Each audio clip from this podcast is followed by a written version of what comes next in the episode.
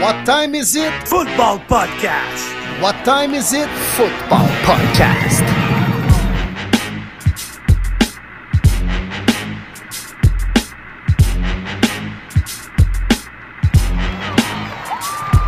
Le podcast Premier et les buts est de retour pour une troisième saison. En offensive, David Monsieur Lion Bleu Gilbert, le prof de maths aussi à l'aise avec les chiffres qu'avec les lapsus dans les noms. En défensive, Martin Marty Bronco Saint-Jean, le courtier immobilier aussi actif que Sean Payton avec les agents libres. Et sur la ligne de mêlée, William Willie Browns Boivin, le journaliste aussi réputé que l'histoire des Bruns Cleveland. Êtes-vous prêt en situation de premier et les buts?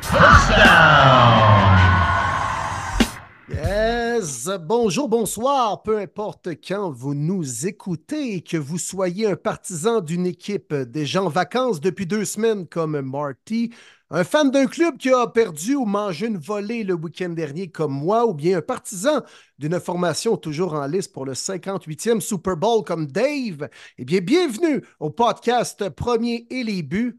Les boys, comment allez-vous? Ah, ce fameux super wildcard weekend. Et ça a été vraiment super, alors qu'on a eu un match série sur six. J'ai plutôt hâte au prochain week-end, les boys. En forme? Ouais, ouais, ça va, ça va. De mon côté, euh, je peux pas me plaindre parce que tu parlais d'un match qui a été serré. C'est celui de mon équipe. C'est celui qui m'a gardé euh, réveillé trop longtemps. Il m'a dit que le réveil le lendemain matin était difficile parce que c'est pas juste que je suis resté réveillé longtemps. J'ai eu de la misère à m'endormir tellement j'étais énervé à la fin de la game. Première victoire éliminatoire depuis 1991 de Millions Bleus. On vient de mettre fin à la plus longue disette éliminatoire de n'importe quel sport professionnel nord-américain. Messieurs, je suis content. Et d'une belle façon, en plus de ça, avec l'histoire des Rams, Stafford de retour à Détroit, Eminem qui était présent sur place et qui a même callé Stafford dans une vidéo avant le match. Tout était en place, victoire d'un point. Moi, pour ce partisan euh, détenteur de billets de saison depuis 66 ans, et pour toi, Dave, et les quelques fans des Lions Bleus au Québec, j'étais content. Et honnêtement, je pense que c'est l'équipe pour laquelle j'ai le goût de me ranger pour le restant des playoffs. J'ai le goût de passer de l'orange au bleu, Dave, je pense. Eh là là là là. Il y a une partie de moi qui ça fait plaisir, puis une autre partie de moi qui me dit comme Man, tu m'as niaisé depuis trois ans. Ah oui, embarque, embarque, let's go. Je vais me laisser l'épisode. Je vais me laisser l'épisode, le temps d'y penser quand même. Là. Parce que moi, je suis encore en deuil là, quand même. Là. Fait que, On pourrait-tu dire que du bleu, c'est complémentaire à du orange? Oui. Je Mm. pense que oui. Ben, moi, ça fit les deux ensemble, en tout cas, chez nous. Mhm. Oui, Pourquoi effectivement. Toi, toi, Marty, tu es déjà dans cette palette-là de couleurs. Exact. Exact. C'est correct. C'est correct. Mais, euh, ouais, un bon match sur six. Les histoires étaient belles. Je pense que les scénarios, puis les storylines, puis les montages qu'on pouvait faire avant les matchs étaient peut-être des fois plus excitants que le spectacle qu'on a eu sur le terrain, avec deux rencontres affectées par la météo. Puis il y en a eu juste finalement un bon match sur six, forcé d'admettre. Trois équipes qui ont subi des volées. Puis, euh, comme amateur de foot, honnêtement, j'étais un peu déçu, c'est sûr, de cette première fin de semaine d'activité en playoff. Ben absolument. Moi, ça a toujours été, puis ça a été un débat encore sur Twitter, euh, ça a toujours été le week-end que je n'aime pas. Il y a vraiment un gros débalancement. Il n'y a pas tant d'équipes élites ou qui méritent de se rendre loin en série. Ce premier week-end-là, il est attendu parce qu'on se dit, bon, let's go, yes, les playoffs commencent, mais moi, je suis toujours déçu. C'est bien rare que je vais dire que je suis satisfait de tout le premier week-end. Comparativement au, au- au prochain week-end qu'on va avoir, les finales de conférence, évidemment, c'est le summum. Mais euh, force d'admettre qu'encore une fois, j'ai été très, très déçu du spectacle. J'ai eu beaucoup de plaisir le dimanche soir, puis it, le reste. Oui, je l'ai regardé, mais je vais te dire, je vais être bien franc, j'ai pas regardé 60 minutes nécessairement de tous les matchs qu'il y a eu là à m'emmener. euh, quand tu vois clairement qu'il y a une domination de notre équipe, il n'y a vraiment pas de plaisir là. Mais bon, c'est c'est- c'est ça. Il y a quand même beaucoup d'équipes qui rentrent en série, puis c'est pas tout le monde qui a vraiment la chance de se rendre au Super Bowl et de, et de le gagner.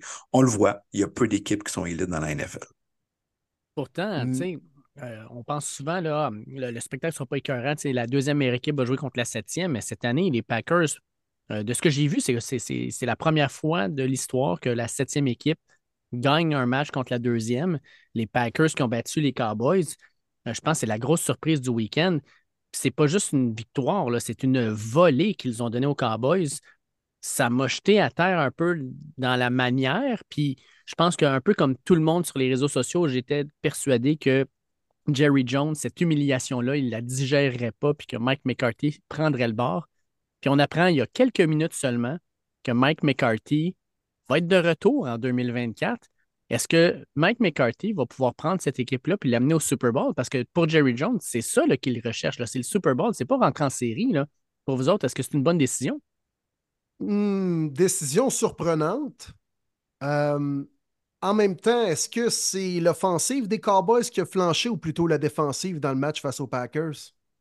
Ben, les La deux. def. Les deux, mais surtout la défensive, Dave. Oui. Oh, oui. Ah non, ça le fait, c'est fait piler d'en face. D'ailleurs, les deux meilleurs coordonnateurs défensifs de la NFL, là, leurs défensifs se sont fait piler d'en face.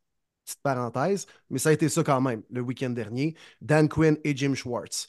Euh, tu sais, 36 victoires dans les trois dernières années. Je comprends qu'il se foire tout le temps en série. C'est trop souvent ça, euh, Mike McCarthy. Moi, honnêtement, là, je pense que le candidat qui aurait été, qui aurait été moi, dans, dans, ma boule de cristal pour Jerry Jones, puis je pense qu'un gars que j'aurais euh, déroulé le tapis rouge, c'est peut-être même pas celui que vous pensez, mais moi, je voyais peut-être Mike Vrabel être un candidat de choix pour les Cowboys. Un gars qui aurait amené un peu de swag, de la culture, identité, un peu de roughness et qui aurait été un bon complément pour, euh, pour amener une identité défensive, mais également bien s'entourer avec un nouveau aussi. Moi, en tout cas, de l'extérieur, j'aurais cru que ça aurait pu être un candidat de choix pour les Cowboys. Ouais, moi aussi, j'aurais apporté le changement, honnêtement. Je ne vois pas comment est-ce que Mike McCarthy, qui une fiche de 1-3 avec les Cowboys, soit encore ton candidat dans une saison que tu as eu encore une fois 12 victoires, que tu es une équipe qui est capable de passer au minimum la première ronde et qu'encore une fois, ça fail. Moi aussi, j'aurais déroulé le tapis rouge, mais pour un autre entraîneur. Et c'est Jimmy Harbaugh qui vient de remporter euh, le championnat du côté de Michigan un entraîneur qui a gagné sur tous les niveaux, à part dans la NFL. Tu vois tout ce qu'il a fait dans le programme de Michigan depuis les dernières années, qui n'était pas une force qui est devenue la numéro un euh, à la nation. Maintenant, tu as les Cowboys qui ont besoin de ce fameux step-là. Ramener McCarthy, ça fait juste dire que finalement, t'aimes gagner en saison, mais pas nécessairement en série. Il te manque quelque chose, il te manque du jus. C'est pas juste l'entraîneur-chef, mais il fait partie du tout. Et pour moi, Jim Harbaugh t'aurait donné ce step-là que McCarthy te donnera pas. Ce qui est surprenant, c'est que, mettons que McCarthy l'an prochain, il se plante encore. sais, il n'y aura pas d'autres années comme cette année là, où tu as littéralement trois coachs qui ont des fiches de plus de 600 en saison régulière dans la NFL. sais, on parle de Arba, puis on parle aussi de euh, Mike Vrabel, puis on parle aussi de, de Bill Belichick. Là. Euh, peu importe ce qu'on va dire sur lui, les, les, les, les Patriots, là, Colin, il n'y avait pas d'attaque, mais leur défensive était solide. Puis Belichick, c'est sa spécialité.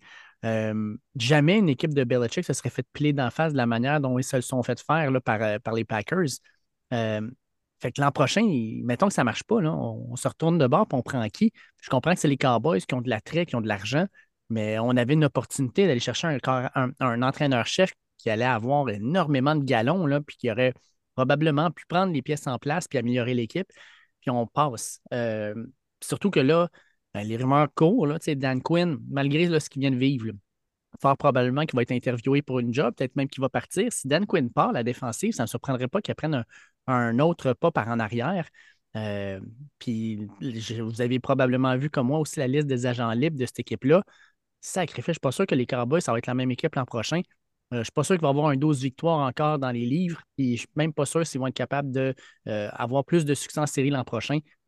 décision très, très particulière de ma part. moi, je ne suis pas d'accord. Pas plus compliqué que ça moi, j'ai hâte de voir ce que l'autre équipe de cette même division va faire aussi dans les prochains jours, prochaines heures aussi, avec leur entraîneur-chef Nick Sirianni. Je parle bien sûr des Eagles. D'ailleurs, qui a subi la plus grande volée ou la plus grande débandade, mettons, le week-end dernier? Ben, moi, je n'ai pas le choix de donner les Cowboys. Puis, tu sais, je parlais avec du monde qui ont plus ou moins regardé hein? le match, puis ils regardent le, score à la fin. Puis ils disent Ah, le- finalement, le match était serré. Non, non, non, non, non, non, non, non, Non, vraiment pas. Vraiment quoi, pas. là. 48, euh, 16. 30. 16 à la- au, au début du quatrième quart. C'est ça, Mm. exact. Ouais, là, lâchez-moi le garbage time, là. Puis à la maison, sais, on va parler des Eagles, Exact. mais les Eagles étaient sur la route, tes Bruns, ils étaient sur la route. Les Cowboys étaient à la maison, puis ils se font planter de même. C'est humiliant. Termine Seule équipe. deuxième contre l'équipe la plus jeune à se qualifier en série, tu sais. Puis bravo aux Packers. Mais honnêtement, il faut parler de la déconfiture des Cowboys, là, tu sais. Absolument. La seule équipe qui l'a échappé à domicile alors qu'elle était 8-0 en saison régulière. Impardonnable, les Cowboys. Mais ça fait tellement Cowboys, là. C'était des Cowgirls, encore une fois, sur le terrain. Tape. Mhm. Êtes-vous tant surpris? Moi, je pense qu'on l'avait évoqué, les boys, là.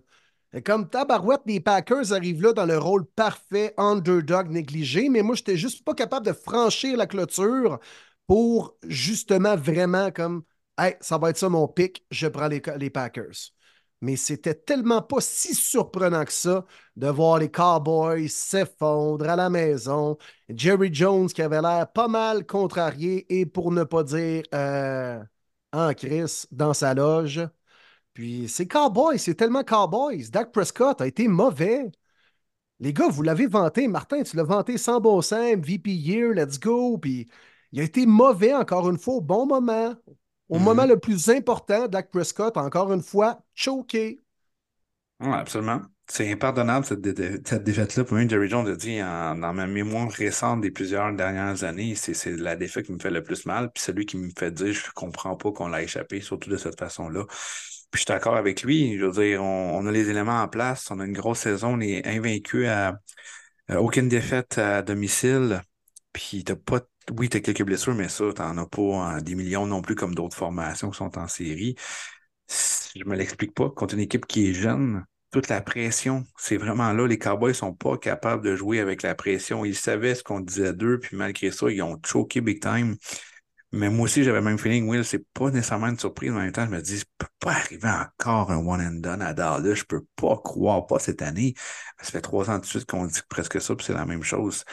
Fait encore une fois, je m'explique mal la décision de Jerry Jones de garder euh, son, entraîneur-chef. On verra l'année prochaine, mais c'est une grosse saison morte à venir pour Dallas. Puis, tu sais, peut-être un petit commentaire par rapport à ça. Là. On parle de deux grosses défaites, justement, des Bruns et euh, aussi des, des Cowboys. Mais les deux joueurs qu'on attendait peut-être comme même euh, joueurs défensifs de l'année, Miles Garrett et Micah Parson, des fantômes dans, les leurs deux matchs, mais ne rien faire, là, même pas proche de mettre de la pression, même pas proche de, changer un jeu ou une série. Euh, Will, tu peux en parler parce que Miles Garrett est sur ton équipe. Mais crème euh, extrêmement décevant de ces deux joueurs-là qui, pendant toute la saison, ont eu un impact majeur sur le résultat de leurs équipes. Puis tu arrives en série, puis ils deviennent carrément invisibles. Mais oui, puis c'est à tes meilleurs joueurs de faire la différence. Surtout dans les moments les plus importants. Euh, Miles Garrett, pour son cas à lui, ça fait trop, c'est arrivé trop souvent ou dans les games les plus importantes, en fin d'année puis en playoff, il ne fait pas la différence.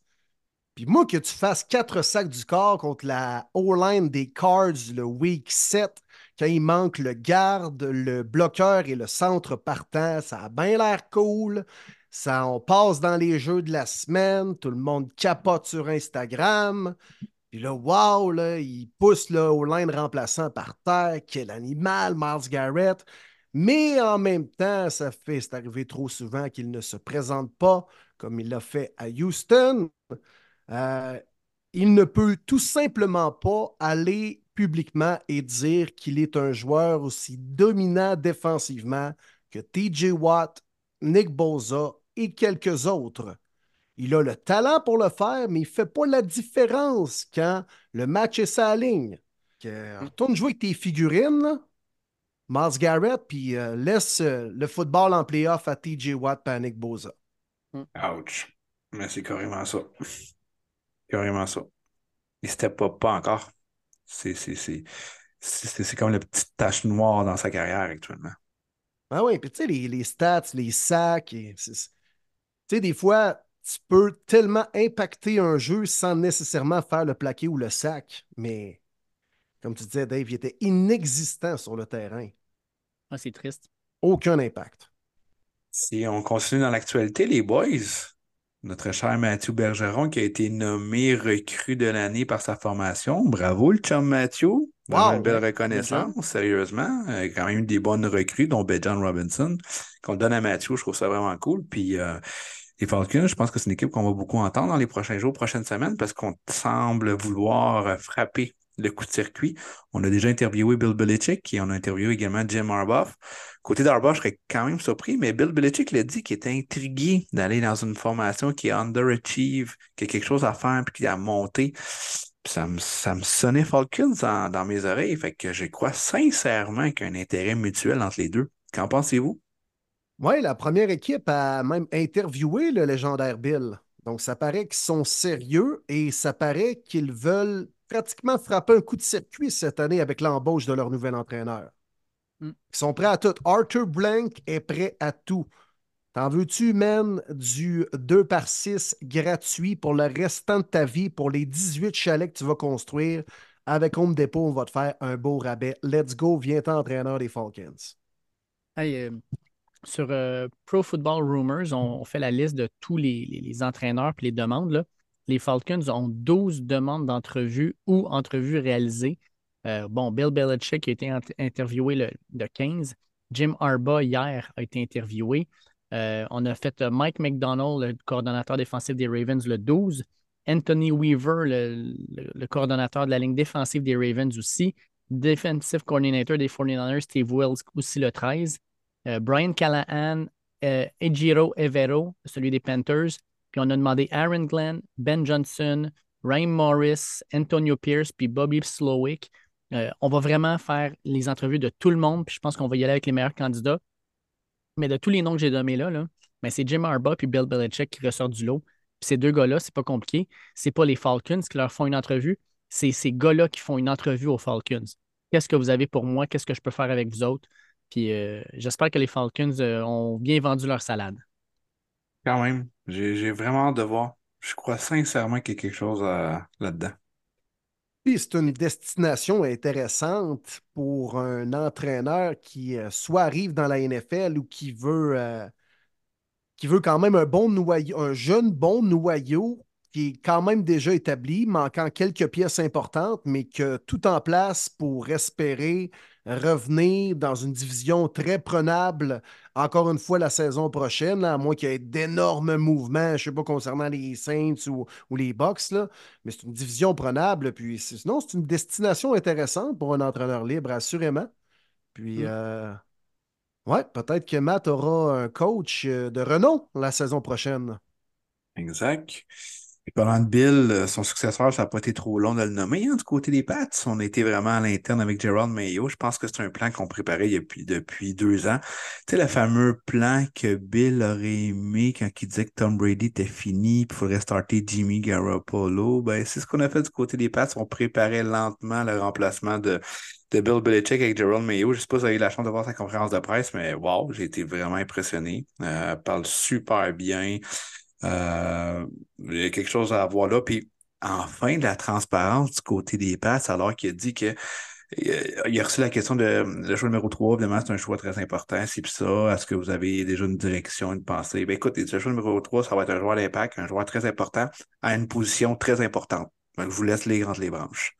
c'est cool de voir ça. C'est euh, c'est clairement un corps arrière qu'on va prendre numéro 3. Fait que euh, non, c'est un air de changement. Je pense que ça va faire du bien aux journalistes, euh, aux gens là-bas. Puis euh, moi, j'ai vraiment aimé son, sa, conférence de presse à Mayo.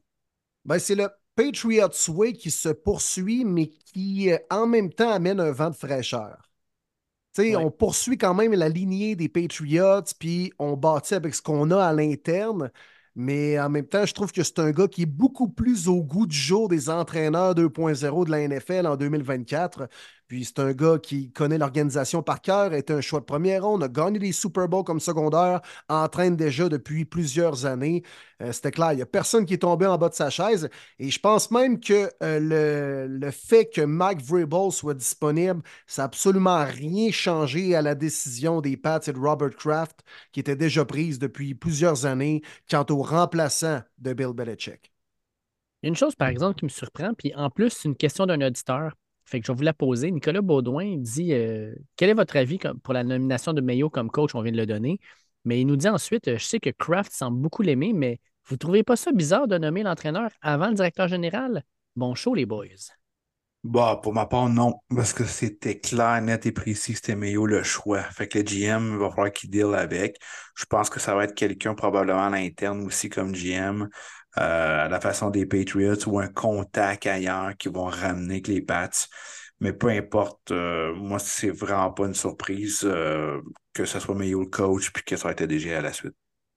Il va falloir que tu engages un DG en disant ben, l'entraîneur qui est en place, il reste là, puis toi, ben, fais avec, tu sais. Ben, c'est pour ça que je dis que ça risque d'être à l'interne. Oui, ouais, c'est ça. Directeur du scout, euh, personnel des joueurs ou euh, qui peut occuper le poste du directeur général, mais c'est clair. Les, les Pats, si on reste dans la famille tout le temps. Euh, je ne serais pas surpris de voir un gars comme Julian Edelman devenir même entraîneur. On parle de Wes Welker, qui est déjà entraîneur chez les Dolphins, qui pourrait revenir chez les Pats dans le même rôle comme entraîneur des receveurs. Donc, c'est ça. C'est ça chez les Pats. Puis, tu sais oui, ça a été peut-être plus difficile dans les euh, récentes années, mais forcé d'admettre quand même que le modèle de Robert Kraft, on ne peut pas dire qu'il ne fonctionne pas. Fait qu'on verra la suite. en restant dans les entraîneurs, on a une question de Manu Arsenault qui dit Salut les boys, ma question est très simple. Quelle serait la meilleure option comme entraîneur-chef pour les équipes qui n'ont plus de coach? Euh, Les Seahawks, les Titans, les Commanders. Bon show les boys, je manque jamais de podcast depuis le milieu de la saison 1. Continuez votre merveilleux travail. Thank you, Manu. Merci, mon Manu. Euh, je pense que vous allez être très surpris de mon choix, les boys. Vas-y donc, vas-y donc. Très surpris. Washington. Washington, il y a vraiment un beau vent de changement. Ça a commencé avec le nouveau propriétaire l'année passée, avec le groupe mené par Josh Harris, qui s'est bien entouré, qui a été cherché, selon moi, le meilleur DG disponible. Adam Peters, l'ancien euh, assistant à euh, John Lynch du côté des Niners. Moi, je l'ai connu, c'est pour ça que je voulais en parler aujourd'hui au podcast. Il a été longtemps à Denver. Euh, il a déjà été scout pendant plusieurs années. Assistant directeur, il est devenu directeur de scouting également en 2016. quand Lynch a été embauché, il a été le chercher à Denver parce qu'ils se sont connus alors que John Lynch a déjà joué à Denver en fin de carrière. Euh, Peters a toujours euh, bien pris les steps, un à la fois, travaillé à la dure, a appris beaucoup. Euh, puis j'ai adoré également sa conférence de presse qui dit ben c'est bien simple le plan, je vous le dis, ça va se passer par le repêchage. On s'en va clairement une reconstruction, mais on fait exactement comme on a fait en 2017 avec les Niners, qui était, on n'était pas trop sûr d'un bord ou de l'autre on, savait qu'on y allait avec le repêchage, on a bien bâti ça, puis regarde le programme des Niners depuis quelques années, c'est une force, même si on pas été chercher le Super Bowl, ils se sont présentés, ils sont là en finale des conférences, bref, il y a vraiment un beau changement qui se passe à Washington. Tu as un entraîneur-chef qui va arriver là, qui va avoir la confiance du DG, du propriétaire. Ça sera plus l'air Snyder, ça va être tout nouveau. Tu as le choix numéro 2. Je ne dis pas que ça va être beau en 2024, ça va être une équipe en reconstruction. Mais ça, c'est une équipe qui peut être surprenante dès 2025. La façon qu'on est en train de bâtir en haut, les fondations sont belles à Washington. Je suis assez d'accord avec toi. Puis, euh, on manquerait juste changer de stade peut-être pour amener ce vent de fraîcheur-là parfaitement. oui, ça oui. Mais je ne suis pas inquiété avec Josh Harris, il y a déjà un plan là-dessus. Pour faire un peu de millage là-dessus, moi, je veux juste. Ça aurait été mon premier choix, les Commanders, mais je veux dire quand même les Seahawks parce que je trouve qu'il y a encore de, belles pièces en place. Là. Tu arrives là, une bonne jeune ligne offensive, Kenneth Walker comme, porteur de ballon, tu Jackson Smith, un Jigbar receveur repêché en première ronde, DK Metcalf n'est pas très vieux. En défensive, tu as des pièces comme Witherspoon. Il y a encore des bons joueurs en place. Euh, il va falloir greffer quelques pièces. Euh, situation du corps arrière, pas tant réglée pour les prochaines années. Mais je pense que les Seahawks, quelqu'un qui débarque là, tu quand même pas mal pris avec les pièces qu'il y a déjà en place à Seattle. C'était exactement l'endroit où j'allais. Je trouve que les deux derniers repêchages ont été extrêmement intéressants pour eux. Fait que tu as une belle base jeune, puis non seulement une base jeune, mais tu sais, des joueurs jeunes, c'est, c'est pas un gros salaire non plus pour encore un 2-3 ans. Ça fait en sorte que tu as de la place sur le cap salarial pour pouvoir aller chercher des joueurs, pour pouvoir bouger des pièces. Fait que moi, avec les, les j'aime beaucoup ce que je vois. Puis pour un entraîneur, je pense que ça peut être vraiment intéressant. Puis les gars, au moment où on se parle, Diana Rossini vient de mettre un nouveau tweet qui dit Nick Sirianni va euh, rencontrer le propriétaire Jeffrey Lurie et il doit présenter un plan sur comment il va améliorer les Eagles. Il inclut à, à ça un pitch sur des potentiels coordonnateurs et coachs assistants. C'est pour ça qu'il y a des entraîneurs à travers la ligue qui auraient été contactés par les Eagles. Wow. Là, il va falloir qu'il vende sa salade au propriétaire. Tu sais, qu'il Moi, arrive ça avec répond son à ma plan de question. vente. Là. Oui? Ouais, quelle question? moi, ça répond à ma question qu'il va rencontrer d'autres coachs, euh, Laurie. S'il veut que Sirani pitch sa salade, il va demander à d'autres coachs de pitcher sa Ouais, salade. C'est quoi? Savez-vous, les boys, il y a trois ans, c'est de la même façon que les Eagles avaient procédé avec Doug Peterson, qui n'était pas supposé perdre son emploi avant la rencontre avec le propriétaire. Et lorsque c'est arrivé cette rencontre-là, on a finalement décidé, moi, finalement, tu n'es plus l'homme de la situation, mon gars. T'es dehors, on passe à un autre appel. Fait que. Exactement. euh, Puis les Eagles, man, c'est passé de quoi là-dedans? là? C'est- pitoyable. Puis je, reviens à ça. Souvent, je vous dis, les gars, dans le podcast, il y a une façon de perdre et il y a une façon de jouer au football. Puis c'est clairement pas la façon dont les Browns, dont les Cowboys et dont les Eagles ont perdu le week-end dernier. Crissement pas. Puis les Eagles, c'était pathétique à voir. C'était même malaisant sur les lignes de côté. Encore une fois, là. Puis on est rentré dans le piège. Moi, je me suis dit, on va peut-être être capable de, de remettre tous les pièces du puzzle en place pour le début des séries, mais ça a juste été une équipe qui s'est enlisée encore plus dans le sable mouvant. Puis C'était malaisant, man. Il y a autant de malaise chez les Eagles cette année qu'une saison complète d'occupation double. Sérieux, là, ça fait Oh, oh, oh. dur en calvaire. Ouais, ouais, c'est épouvantable. C'est... Il y a quelque chose de brisé. Il n'y a pas d'âme, on dirait. Mais on va, on- moi, je suis sûr qu'on va apprendre quelque chose dans les prochaines semaines, prochains mois sur qu'est-ce qui s'est passé. Puis ça ne me surprendrait pas. Quoique, ben, en tout cas, Jason Kelsey sur son podcast, il va sûrement se faire poser la question par son frère. Euh, Peut-être qu'il va rester très comme euh, ben, c'est dans le vestiaire, j'en parle pas. Mais il va en avoir un quelque part qui va sortir puis va dire exactement ce qui s'est passé. Puis je suis sûr que c'est quelque chose d'assez important pour que une équipe qui est allée au Super Bowl, qui était 10 et 1, s'écrase de cette manière-là. Hey, on en parlait même dans notre groupe de discussion, là. Le tackling des DB était pathétique. C'était même pas. Oh, il essayait Dieu. même pas, là. Inacceptable. C'est épouvantable. C'était du pee J'étais frustré devant ma télévision. James Bradbury, là, je le cut live. Hey, man, non, mais c'est- c'est- Épouvantable. Yo, ça te tente-tu de jouer au football ou bien. Exact. En fait, ces Ah, médias sociaux, ça disait même, on dirait que les Eagles sont en train de jouer au flag football. Ah ouais. Ben oui. C'est ça. Cette équipe-là, man, est- était perdue déjà même avant d'arriver sur le terrain à Tampa Bay lundi soir. Fait que ce qu'on vient de faire en passant, là, on avait une question d'Étienne Croteau qui disait avec la défaite des Cowboys et des Eagles, croyez-vous que les deux coachs vont se faire montrer à la porte ou qu'on va peut-être les remplacer? Euh, ben, Étienne, tu as, ta réponse là. Euh, Sirianni, c'est à déterminer, mais crème, on est en train de faire le travail, puis on vient d'annoncer que McCarthy revenait. Exact. Exact. Peut-être le feeling que les Eagles vont aller euh, dans la même direction que les Cowboys, par contre. Ben, tu peux pas Hmm. mettre un coach dehors. Ah, écoute, ça fait même pas un an que tu es au Super Bowl. Ben, écoute, on a eu la question la semaine passée, puis c'était moi qui vous disais que, que Sirianni allait se faire sacrer dehors avec une autre déconfiture en série. Ben, pas, pas que c'est arrivé, là, mais que la, la suite de la mauvaise fin de saison se poursuive. Il me semble que ce serait déjà arrivé. Possible. Ah, mais là, les gars, on, on parle beaucoup de négatifs depuis le début du podcast, mais j'ai le goût de relancer un peu notre, notre intro sur des meilleures bases.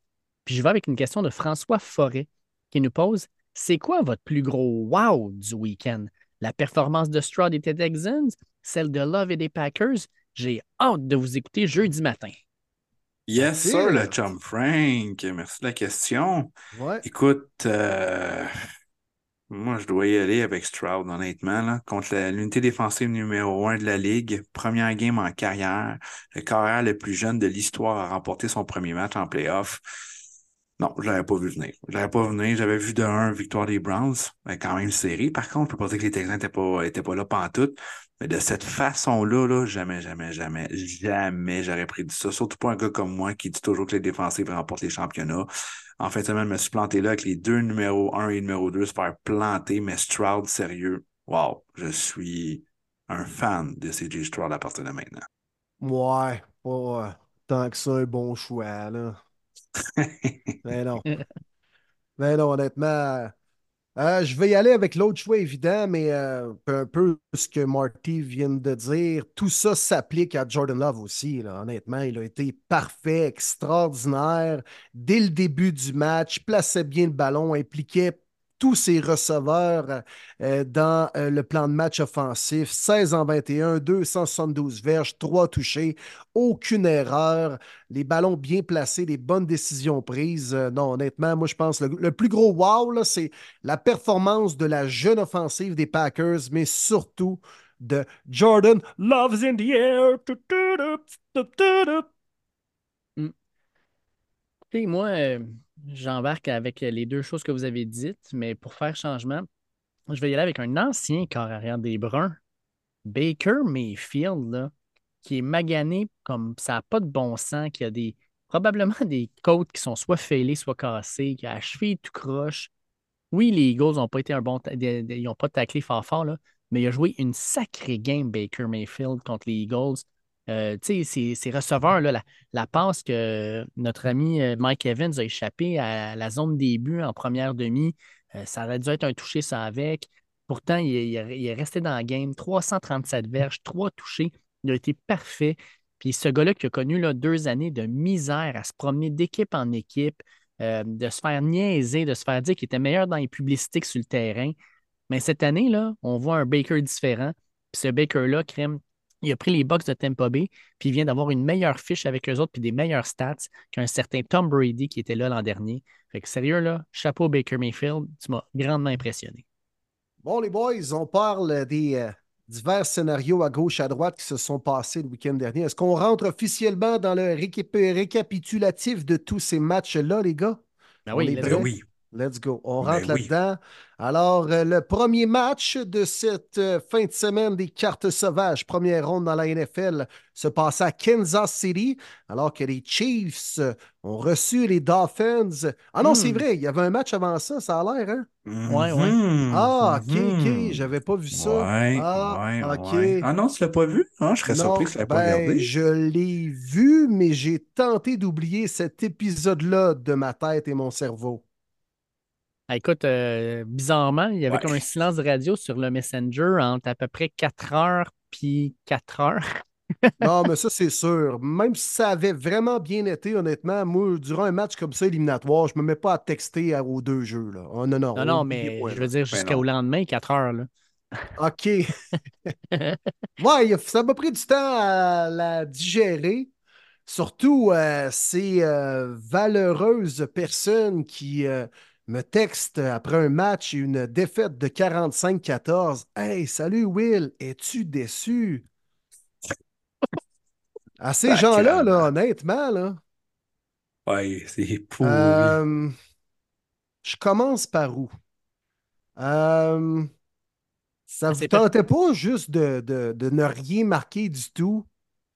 Même pas dire, tu sais, as-tu, tu sais, moi, les, les as-tu vu le match? Ou es-tu déçu? Ou...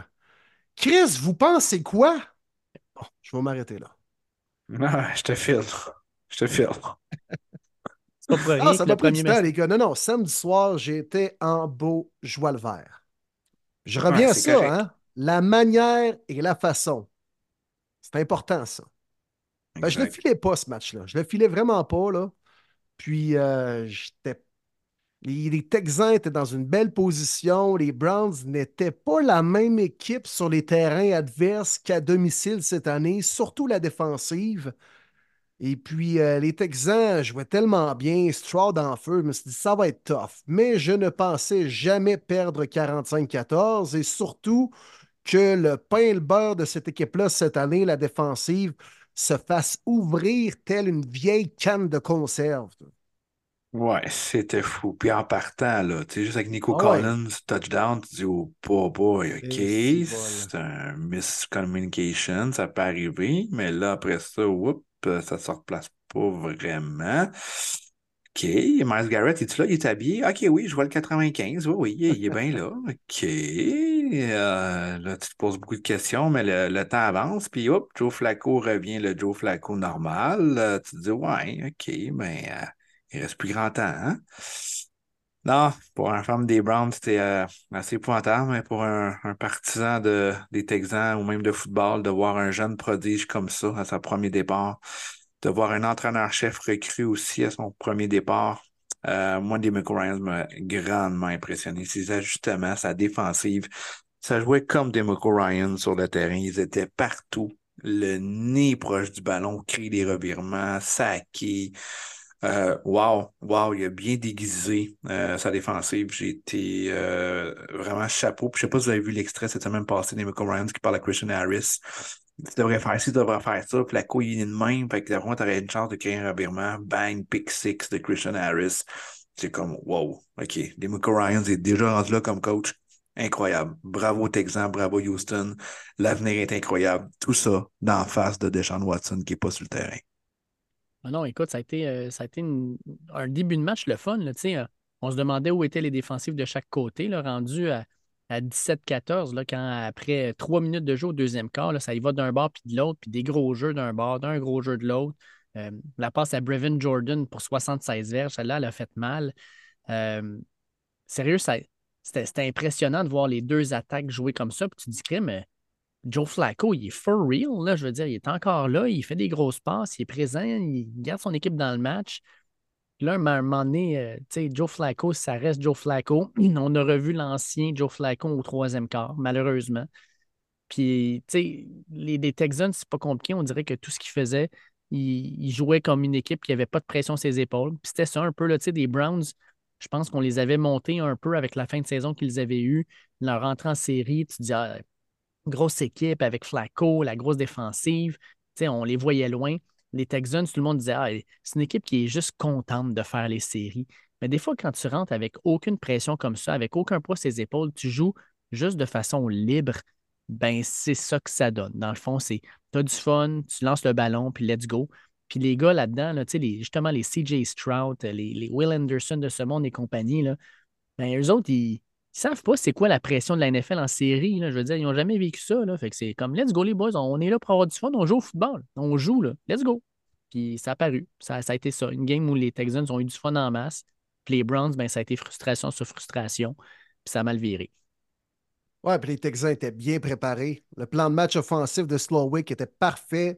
Euh, ils exécutaient bien les jeux, même défensivement. euh, c'est un front défensif sous-estimé. Puis la O-line des Browns l'a appris à ses dépens. Elle s'est fait piler d'en face. Ils ont clairement perdu la guerre des tranchées. Puis euh, l'équipe qui était la mieux coachée, la mieux préparée a gagné. C'est carrément ça. Moi, c'est beaucoup ça que je critique et que je suis déçu envers mon club, c'est que les Browns et Stefanski se sont fait carrément out-coacher. Cette équipe-là était mal préparée. Puis euh, les meilleurs joueurs ne se sont pas présentés.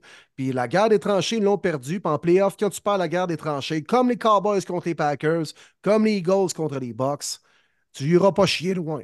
C'est ça qui est arrivé. Avant de terminer là-dessus, Will, qu'est-ce que tu penses de la décision de garder Stefanski, mais de renvoyer pas mal tout le monde du côté de l'offensive? C'est arrivé la semaine passée avec une autre équipe. Tu trouvais ça un petit peu ridicule. Là, ça arrive à ton club. Comment tu vois ça?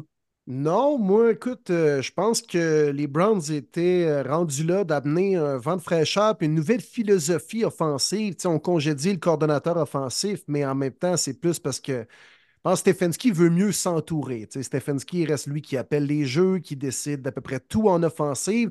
L'impression qu'il voulait peut-être avoir un adjoint un peu plus d'expérience, qui pourrait y amener une nouvelle philosophie. Parce que, tu sais, ça a marché un peu avec Joe Flacco en fin de saison. On s'est énervé rapidement, mais au niveau des stats, euh, le jeu aérien, le jeu au sol, ça a été correct sans plus là, cette saison du côté des Browns. Donc, on, peut améliorer cet aspect-là. Stefanski est clairement l'homme de la situation. Là, honnêtement, à Cleveland, on n'a jamais eu un gars aussi en contrôle depuis je ne sais pas trop combien d'années. Il s'en va peut-être gagner un deuxième euh, euh, Coach of the Year en quatre ans. Euh, mais j'ai l'impression qu'il veut mieux s'entourer offensivement. Donc, c'est pour ça qu'on a procédé à ces changements-là. On s'en va maintenant du côté de Kansas City, la frigide Kansas City. Quatrième partie la plus froide de l'histoire de la NFL avec un au kick-off moins 4 Fahrenheit. Donc, on parle de moins 21 degrés Celsius. Avec le vent, ça descendait en bas de moins 30. Puis les Chiefs recevaient une équipe du. Sud, les Dolphins de Miami. Écoute, les Dolphins de Miami ont eu l'air d'un club de de Miami qui se présente dans un match à moins 30 degrés Celsius. Ça a été euh, même pas proche. 26-7 Chiefs. Hey, durant le Hey. tailgate, les boys, puis durant le match et même après la rencontre, on a reçu 69 appels pour des gens qui avaient des symptômes d'hypothermie à Kansas City. Il y en a au moins 15 qui ont été transportés à l'hôpital pour de sévères brûlures et carrément euh, des situations d'hypothermie, man. Il y avait du monde qui était en, en chess dans le stade. Là. Eh Je comprends oui. que tu vas être craqué puis tout ça, mais c'est, c'est dangereux pour ta propre peau, là. Mais là, là, moi, je me disais. le, le questionnement. Tu sais, 15 personnes en hypothermie comme ça, je veux dire, la NFL, est-ce qu'elle prend la bonne décision de, de, de présenter un match dans une température aussi glaciale avec des gens qui, des fois, ils vont pas nécessairement être capables de, de- de se protéger puis s'habiller en conséquence, donc ils tombent en hypothermie? Oui, exact. Puis qu'on ne sont pas assez allumés pour penser à ça. J'ai Ouais. regardé ça, je me disais, je voudrais même pas être là dans le stade. Voyons donc, c'est ben trop gelé, c'est ben trop dangereux. Hey, juste les fameuses vidéos, je capotais, ils sortent la bière du frigo, puis elle est plus froide dans des arcs en dedans du frigo. Tu ouvres la canette, puis si tu te dépêches pas à la boire, elle va toute geler. J'étais comme, mais qu'est-ce que c'est ça? C'est juste pas humain rendu là. Ça fait juste pas de maudit bon sens. Mais bref, pour le match, honnêtement, ben, c'était plate. C'était aucune surprise euh, que ça allait seulement d'un bord. La difficulté, euh, Tua avec ses receveurs, la connexion. Euh, on m'attendait à un low score, c'est ce qui est arrivé. D'un côté seulement, les Chiefs. J'ai pas vraiment euh, de grandes choses à dire sur cette rencontre-là. Est-ce que je suis impressionné par les Chiefs? Aucunement. Euh, je m'attendais exactement à ce résultat-là contre une équipe euh, de la Floride. T'aurais pas aimé ça être là, Marty, faire la bascule avec Taylor Swift puis Mamadonna puis tout ça, non? T'aurais pas aimé ça? Euh, Au lieu de faire le Tomahawk, là, c'était le dire. bascule là, à Kansas City. Là. Whoop, whoop, Ouais, whoop, c'est ouais, c'est ça. Mais pour répondre à la question, je dirais euh, pas non. Je dirais crissement non, je voulais pas être là. Ah. Ah non, mais dans ça- la ça- loge, dans la loge, j'avais l'air de faire fret pareil, là, tu sais. Mais oui. Mais oui. Non, je, je trouve ça absurde d'avoir été là. Absurde. Ouais, je suis d'accord avec vous autres. Ça- je me disais, on, reporte à Buffalo le match parce que, bon, là, il y a, eu le- la, gouverneure qui a dit on ferme complètement Érié, on, euh, interdiction de sortir, puis je pense que c'était la bonne décision. Ben, les, Chiefs, euh, puis la NFL, ils se targuent, là, c'était le quatrième match le plus froid, puis football de janvier, puis montrer les images de, du Ice Bowl puis du Freezer Bowl. Là. Tabarnouche, euh, c'est pas fun pour personne, c'est pas le fun pour les joueurs, c'est encore moins le fun. Tu sais, puis les joueurs, là, on a beau dire que c'est pas le fun, ils vont sur le terrain, ils font une drive de 3, 4, 5 minutes, là, puis après ça, ils s'en vont s'asseoir sur des bancs chauffants avec des, des espèces de méga chaufferettes en arrière d'eux autres. Là. Mais le monde dans la foule, là, les 70 000 présents, c'est eux qu'on doit applaudir, puis c'est à eux qu'on doit lever le chapeau. C'est eux qui ont toffé pendant 4 heures à ces températures-là. Pas de chaufferette, rien. Là. Sur du béton fret, c'était assis, puis debout, ben, crème dans le vent. Euh, je, me, je, lève le chapeau, là, je lève mon chapeau aux fans qui sont présentés à ce match-là parce que je suis comme toi, Martin, il n'y aurait aucune chance que je me déplace là-bas. Il est où le plaisir là-dedans? Là? Tu sais, de, de plus sentir tes extrémités après un quart, là, aucun fun. Ouais, c'est le trip de dire Ah, j'étais présent puis je me suis fait geler le derrière. Pas rien Ouais. qu'un peu. Mais, tu sais, en même temps, je me fais un peu l'avocat du diable. Qu'est-ce qu'il fallait faire avec ce match-là? Le déplacer, honnêtement? Là, dans le même week-end éliminatoire, on aurait eu deux matchs déplacés à cause de la météo. Ah, puis le problème, c'est que les Chiefs, même si tu le déplaces, il aurait fait aussi froid le lendemain. tu sais. C'est ça. Que Ben, j'imagine qu'à 13h était moins pire quand même. Ouais. En ben, sachant que les Bills étaient annulés déjà. déplacer le match Transporter, pour quoi? 6 degrés de moins, mettons? Euh, Je je veux sais pas m'avancer, je sais pas. Ah, là. non plus, là, mais ça devait pas être non plus. On passait de l'Alaska, oui, à Floride, là, tu sais. Non, non, c'est sûr que non. Mais. Non, non, je sais. Je sais pas que je compte, là, mais tu sais, je me questionne à voix haute. C'est quoi le scénario parfait aussi? Ben, Parce il va falloir l'accepter mais qu'avec les changements climatiques, ça va être comme ça d'année après année. Là. On, on est là-dedans. là. C'est vrai. Mais t'as raison, Non, puis tu l'as dit, tu l'as évoqué tantôt, Marty. Tu sais, puis le match, était- moi, honnêtement, j'étais déjà un peu off là, après la défaite des Browns. là. Samedi soir, j'étais un peu moins craqué pour regarder ce match-là. Mais, tu sais, le- le spectacle en souffrait, bien évidemment.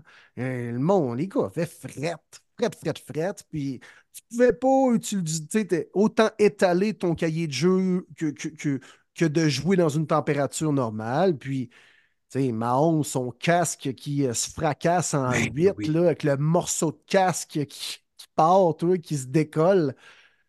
Non, mais c'est. C'est clair qu'on n'aura pas un grand match dans des températures glaciales à moins 37 ressentis. Là. Les gars, ça reste des êtres humains quand même. Là.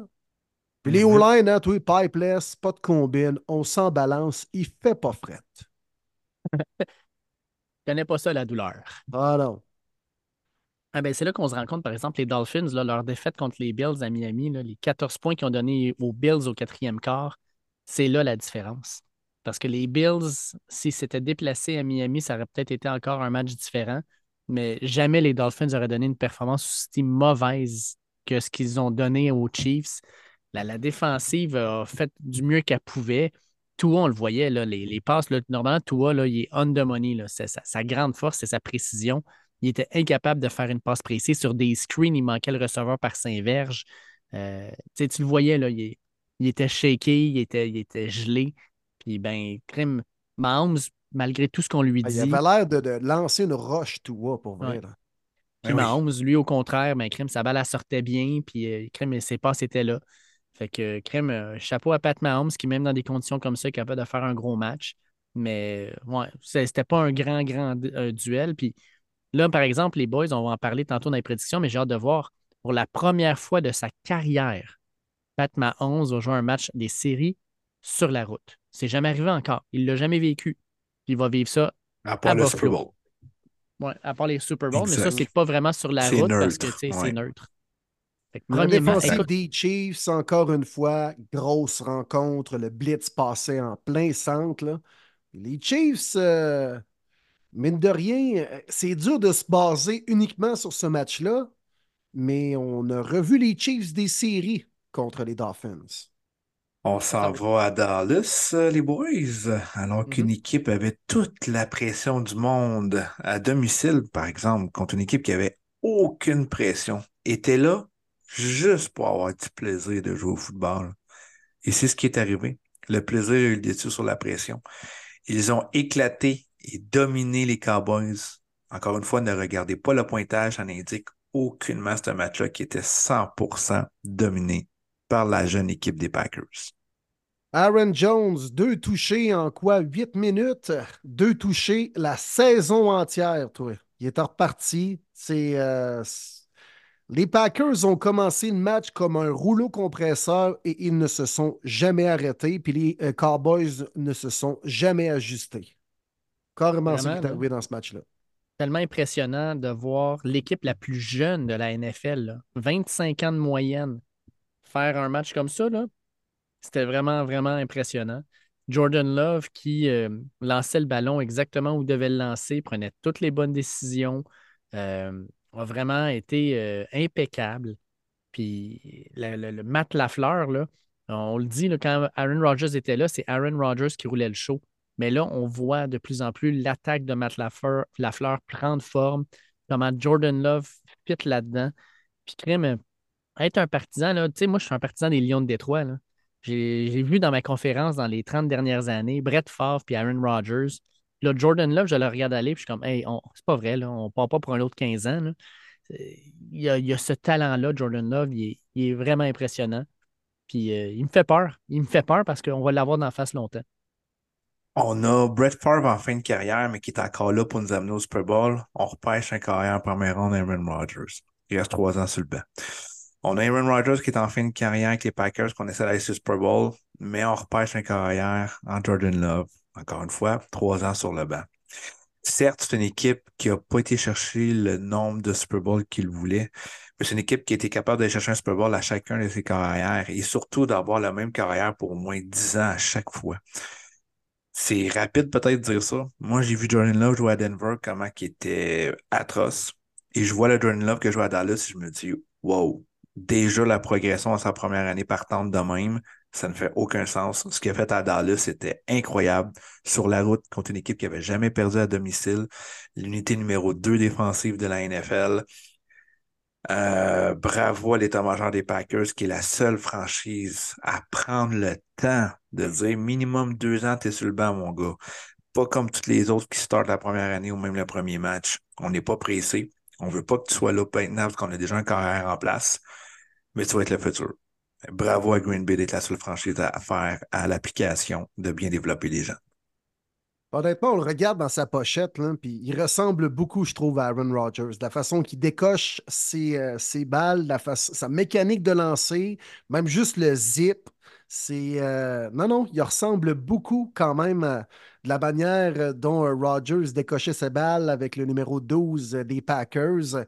Puis euh, quand Jer Alexander a réalisé une superbe interception ramenée sur une courte distance pour le toucher, là, ça a été le clou dans le cercueil. À ce moment-là, c'était à terminé. Les Cowboys n'allaient pas revenir. On a Jim qui nous pose la euh, question euh, qui sera la meilleure équipe de la NFL pour la prochaine décennie, selon vous, et pourquoi ce sera les Packers? C'est bon ça. Mais décennie, écoute, c'est pas mal impossible à dire. Oui, on a eu l'ère des Pats, après ça, un certain temps, l'ère des Chiefs. Euh, là, on est comme un petit peu mitigé entre quelques équipes. Bah, écoute, ça va être- c'est trop dur. Puis il y a beaucoup de Ouais. nouvelles équipes qui s'ajoutent à chaque année. Il y a toujours des surprises. Encore une fois, cette année, je pense, fait, je sais pas le nombre de- d'années de suite que ça fait, mais il y a toujours quatre nouvelles équipes qui rentrent en série année après année. Puis ça a encore été fait la même chose cette année.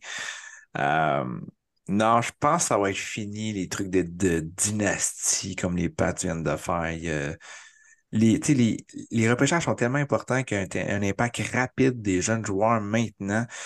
Tu regardes les Texans, tu avais le deuxième choix total, tu fais les playoffs, puis tu passes une ronde.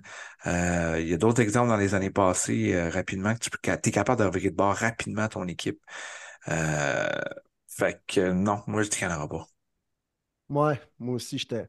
Les Packers vont être bons pendant plusieurs années. C'est vrai qu'ils ont un bon jeune noyau, mais de, là à comme développer une dynastie comme on voyait dans le temps, ou même comme on peut voir peut-être dans d'autres sports, j'ai l'impression que ça ne va pas s'appliquer à la NFL d'aujourd'hui. Ça, change tellement rapidement. D'une année à l'autre, tu peux être euh, une puissance. Oups, par la suite, quelques contrats de libérés, on était pogné avec la masse salariale, tu deviens un peu moins performant. Bonne année de repêchage, tu reviens au top. C'est il y a quand même beaucoup de roulements, puis c'est, dur. Souvent même de connaître du succès pendant une longue période, ça part par c'est qui le coach, puis c'est qui les gens dans les bureaux qui font les repêchages et les périodes des agents libres. Pas mal plus ça, le fait d'avoir une dynastie dans la NFL que les gars sur le terrain.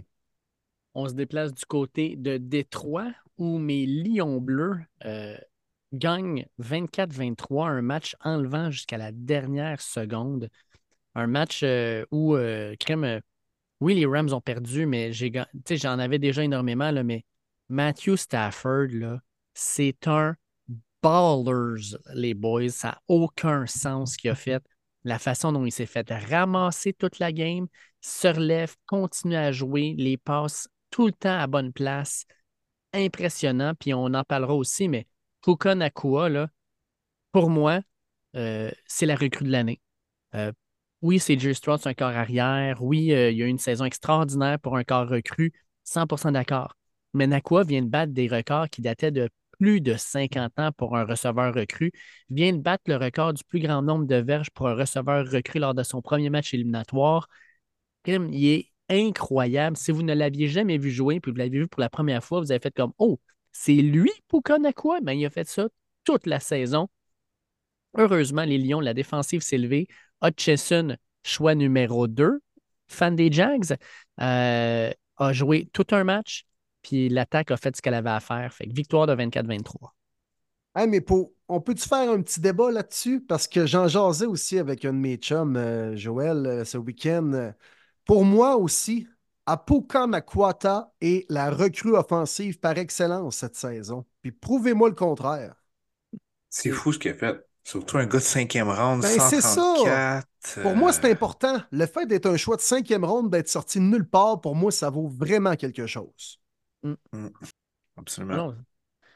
Tu sais, il, il est. il C'est est rendu le wide receiver numéro un, là. Tu sais, je veux dire, Ben, c'était. Cooper Cup, là. Même pas un an, c'était encore Cooper Cup. Là, Cup est rendu numéro deux, là. Désolé. Nakua, il est tellement dominant. 181 verges, 9 réceptions en série à ton baptême de feu. Wow! Puis Puka Nakua, c'est un adepte aussi du bouton B pour faire des spin moves quand tu viens d'avoir le ballon. Hein. Euh, Eh oui, le third down, c'était fou, hein?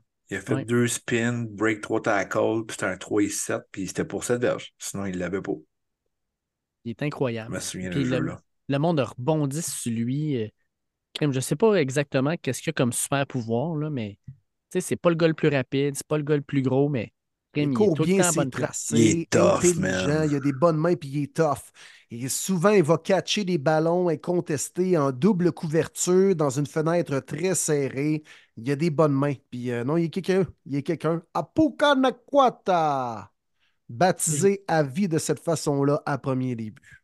Ouais, Puis, ouais. Je euh, vous l'ai dit pendant le match, les boys, mais selon moi, on avait trois des meilleurs receveurs de la ligue sur le terrain dans ce match-là. Tu sais, On a, oui, euh, Pukanakwa, mais on avait aussi euh, tu sais, Cooper Cup il y a deux ans. C'était le MVP du Super Bowl, cochonnerie. C'est pas rien, là. Euh, presque 2000 verges de réception dans la saison. Puis de l'autre bord, on a notre dieu soleil, Amon-Ra St. Brown. Un autre stuff, hein? un autre Ah comme oui. Là, qui, ouais. n'a pas peur de se salir le nez, qui attrape tout, euh, qui a de l'attitude. Le gars, il a été repêché. Il y a 14 receveurs qui ont été repêchés devant lui. Il connaît les 14 noms par cœur et il les récite pratiquement quotidiennement pour se rappeler que crime, tous ces gars-là étaient devant moi, je vais être meilleur que tout le monde. Pour moi, actuellement, il est top 5 dans la NFL au niveau des receveurs de passe. Peut-être plus 4-5, là, mais pour moi, il est top 5. Très sous-estimé. Deux attrapés tellement importants, Dave, là, en situation troisième et 6-7. Euh, en tout cas, troisième et 5 en montant, catch la balle, puis surtout, il est très bon pour les verges après l'attraper. Un autre, comme vous dites, là, qui est capable de se débarrasser de- des plaqués. Puis, euh, non, Amon Ross Brown m'a fortement impressionné. Puis deux jeux très clés qui ont gardé la séquence à l'attaque vivante pour par la suite aller marquer des points. Ça, ça fait toute la différence entre je punt, je redonne le ballon à l'adversaire, ou soit que j'écoule du temps sur le terrain, encore une fois, euh, au, au tableau, puis euh, par la suite, on marque des points. Ça, des fois, ça fait carrément la différence. Qui, en plus, dans un match qui, tabarouette, se termine par un point, ça peut-tu faire la différence des jeux comme ça? Absolument, Mais quel match de football. Honnêtement, là, c'était tellement bon. Ça a été des petites erreurs, des petites différences qui ont vraiment fait la, la main dans ce match-là. En partant, tu le vois, les, les offensives qui dominaient la différence, les Lions terminaient avec des touchés, les Rams terminaient avec des placements. Juste ça, ça a fait une énorme différence dans la rencontre. Mon deuxième bémol, malheureusement, c'est la communication que Sean McVay avait moins, on dirait, sur la route avec Stafford et son offensive. Le time-out à la troisième jeu en revenant du halftime, impardonnable. Tu sais, des fois, il faut l'accepter puis le prendre le 5 verges parce que ces time-out-là vaut plus cher que cette pénalité-là dans un moment qui est pas grave alors que tu arrives la demi. Ben, ça a fait en sorte justement que les Lions ils ont pu écouler le temps. Il restait 4 minutes 5. On a décidé de pas y aller à 4 et 16. Et les Lions ont tout simplement réussi à écouler le temps, aller chercher les first downs qu'il fallait et c'était terminé. Si tu avais ces time-out-là, tu redonnais une chance assurée à Stafford de reprendre le ballon alors qu'il restait plus de 4 minutes. Mais c'est ces petits détails-là, malheureusement, qui ont fait perdre les Rams, qui, honnêtement, personne et au grand personne ne les voyait en série. Peu importe, c'était vraiment un grand, un grand défi relevé. Puis chapeau à Campbell aussi, au Lyon, qui attendait donc cette victoire-là. Puis tu sais, voir les vrais fans comme le monsieur là, qui a 66, ans- 66 années consécutives Ouais, de, oui, de, de, malade, de- de ça. billets de saison, qui avait comme les. Tu voyais son sourire, puis hey, j'étais Cap, comme hein, émotif. me semble, son nom. Une affaire de même. Ouais. Ouais. Tu voyais émotif, puis un autre fan qui braillait, tu dis, wow, man, la ville de Détroit, l'ont tellement souffert, là, pour vrai. Je me suis couché, j'étais comme, wow, c'était, c'était wow. Tu sais, les deux équipes, c'était wow. C'était, non, j'ai adoré mon dimanche soir. It's Personne- not personne lose yourself. Ouais, personne ne méritait de perdre ce match-là. Puis, crime, euh, ben, les Lions l'ont gagné. Deux petites choses. Les personnes qui me disent que, ah, mais tu sais, à la fin, là, le, le- le pass interference qui n'a pas été appelé sur Puka Nakua, ça n'a pas de bon sens, l'arbitrage. Mais crime, on peut dire la même, la même chose aussi là, à la fin de la première demi, quand les Lions là, ils sont fait caler pour un false start, alors que c'est le gars des Rams qui a fait le, le move. Ouais. Euh, on aurait probablement été chercher un premier essai à la place d'avoir un quatrième essai, puis peut-être qu'on aurait mis des points de plus. ça, ça s'équivaut à la fin. Mais je parlais avec mon directeur euh, aujourd'hui, puis justement, il- une des discussions qu'on avait, c'est faudrait que la NFL arrive en 2024. Il faudrait qu'on ait un arbitre qui est, par exemple, dans un, euh, dans une bo- un box dans, le stade, qui regarde les différentes télés, puis qui soit capable de voir la même chose que nous, on voit à la maison. Le jeu est rendu trop rapide. euh, puis, tu sais, maintenant, avec les reprises vidéo, c'est plate, mais l'arbitre, il est toujours perdant. C'est pas plus compliqué que ça. Euh, d'avoir quelqu'un qui est capable de faire les calls, qui est capable d'aider, euh, ça serait. Puis de, de faire comme dans la CFL. Dans la CFL, maintenant, on est capable de mettre un challenge sur une pénalité. On devrait le faire dans la NFL aussi. On est rendu là. Euh, Il a déjà eu ça, Dave, par contre. Là. Comment? Exact. On a Il a déjà eu ça. ans, il y a déjà eu le fait que les euh, entraîneurs pouvaient challenger le flag de l'arbitre. Oui. Ça a duré quelques semaines. Par la suite, on s'est rendu compte que c'est parce que les arbitres perdent la face, pas à peu près. On appelle une pénalité. L'arbitre, le- le- l'entraîneur, pardon, challenge la pénalité. Oh, finalement, oui, c'est vrai, il n'y en avait pas de pénalité. Fait euh, on a comme camouflé ça. Je pense qu'elle est encore active, mais ça arrive pas mal moins souvent, le fait qu'on puisse challenger des flags des officiels. Mm. Je suis d'accord avec toi, mais tu dis, on, on est en train, on se rendait compte que les arbitres perdaient la face, mais là, c'est la Ligue qui perd la face. Parce que cette année, les gars, là, combien de fois on a dû dire, hey, l'arbitrage faisait dur, l'arbitrage a volé Je le match sais, à. je sais. Ouais, Je suis un ça peu de tanné de parler de ça, moi, par contre. Je vais vous avouer, comme fan de foot, je suis un peu tanné de parler de ça. Puis le week-end dernier, il y a eu des infractions, des calls qui étaient encore une fois désastreux, j'en conviens. Mais pour vrai, durant un match, ça s'équilibre. Il n'y a pas une équipe qui est plus avantagée qu'une Mm. autre. Puis, je sais pas, c'est comme juste, on est obligé de vivre avec ça, on dirait.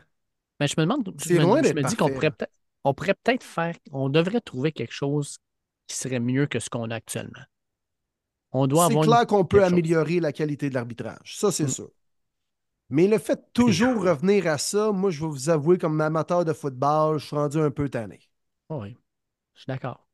Mais c'est Oui, loin d'être parfait, là. La réalité, c'est qu'ils ont un trop gros impact, que ce soit positif ou négatif. Oui, mais y a-tu importe, un call d'un arbitre ce week-end qui a coûté un match à quelqu'un, là? Ben, le pass interference, s'il avait été Hmm. appelé, probablement que les Rams gagnaient ce match-là. Il allait chercher le placement. Mm. C'est sûr. Puis c'était la match série. Les autres matchs, on porte moins attention parce que c'est tout des blowouts.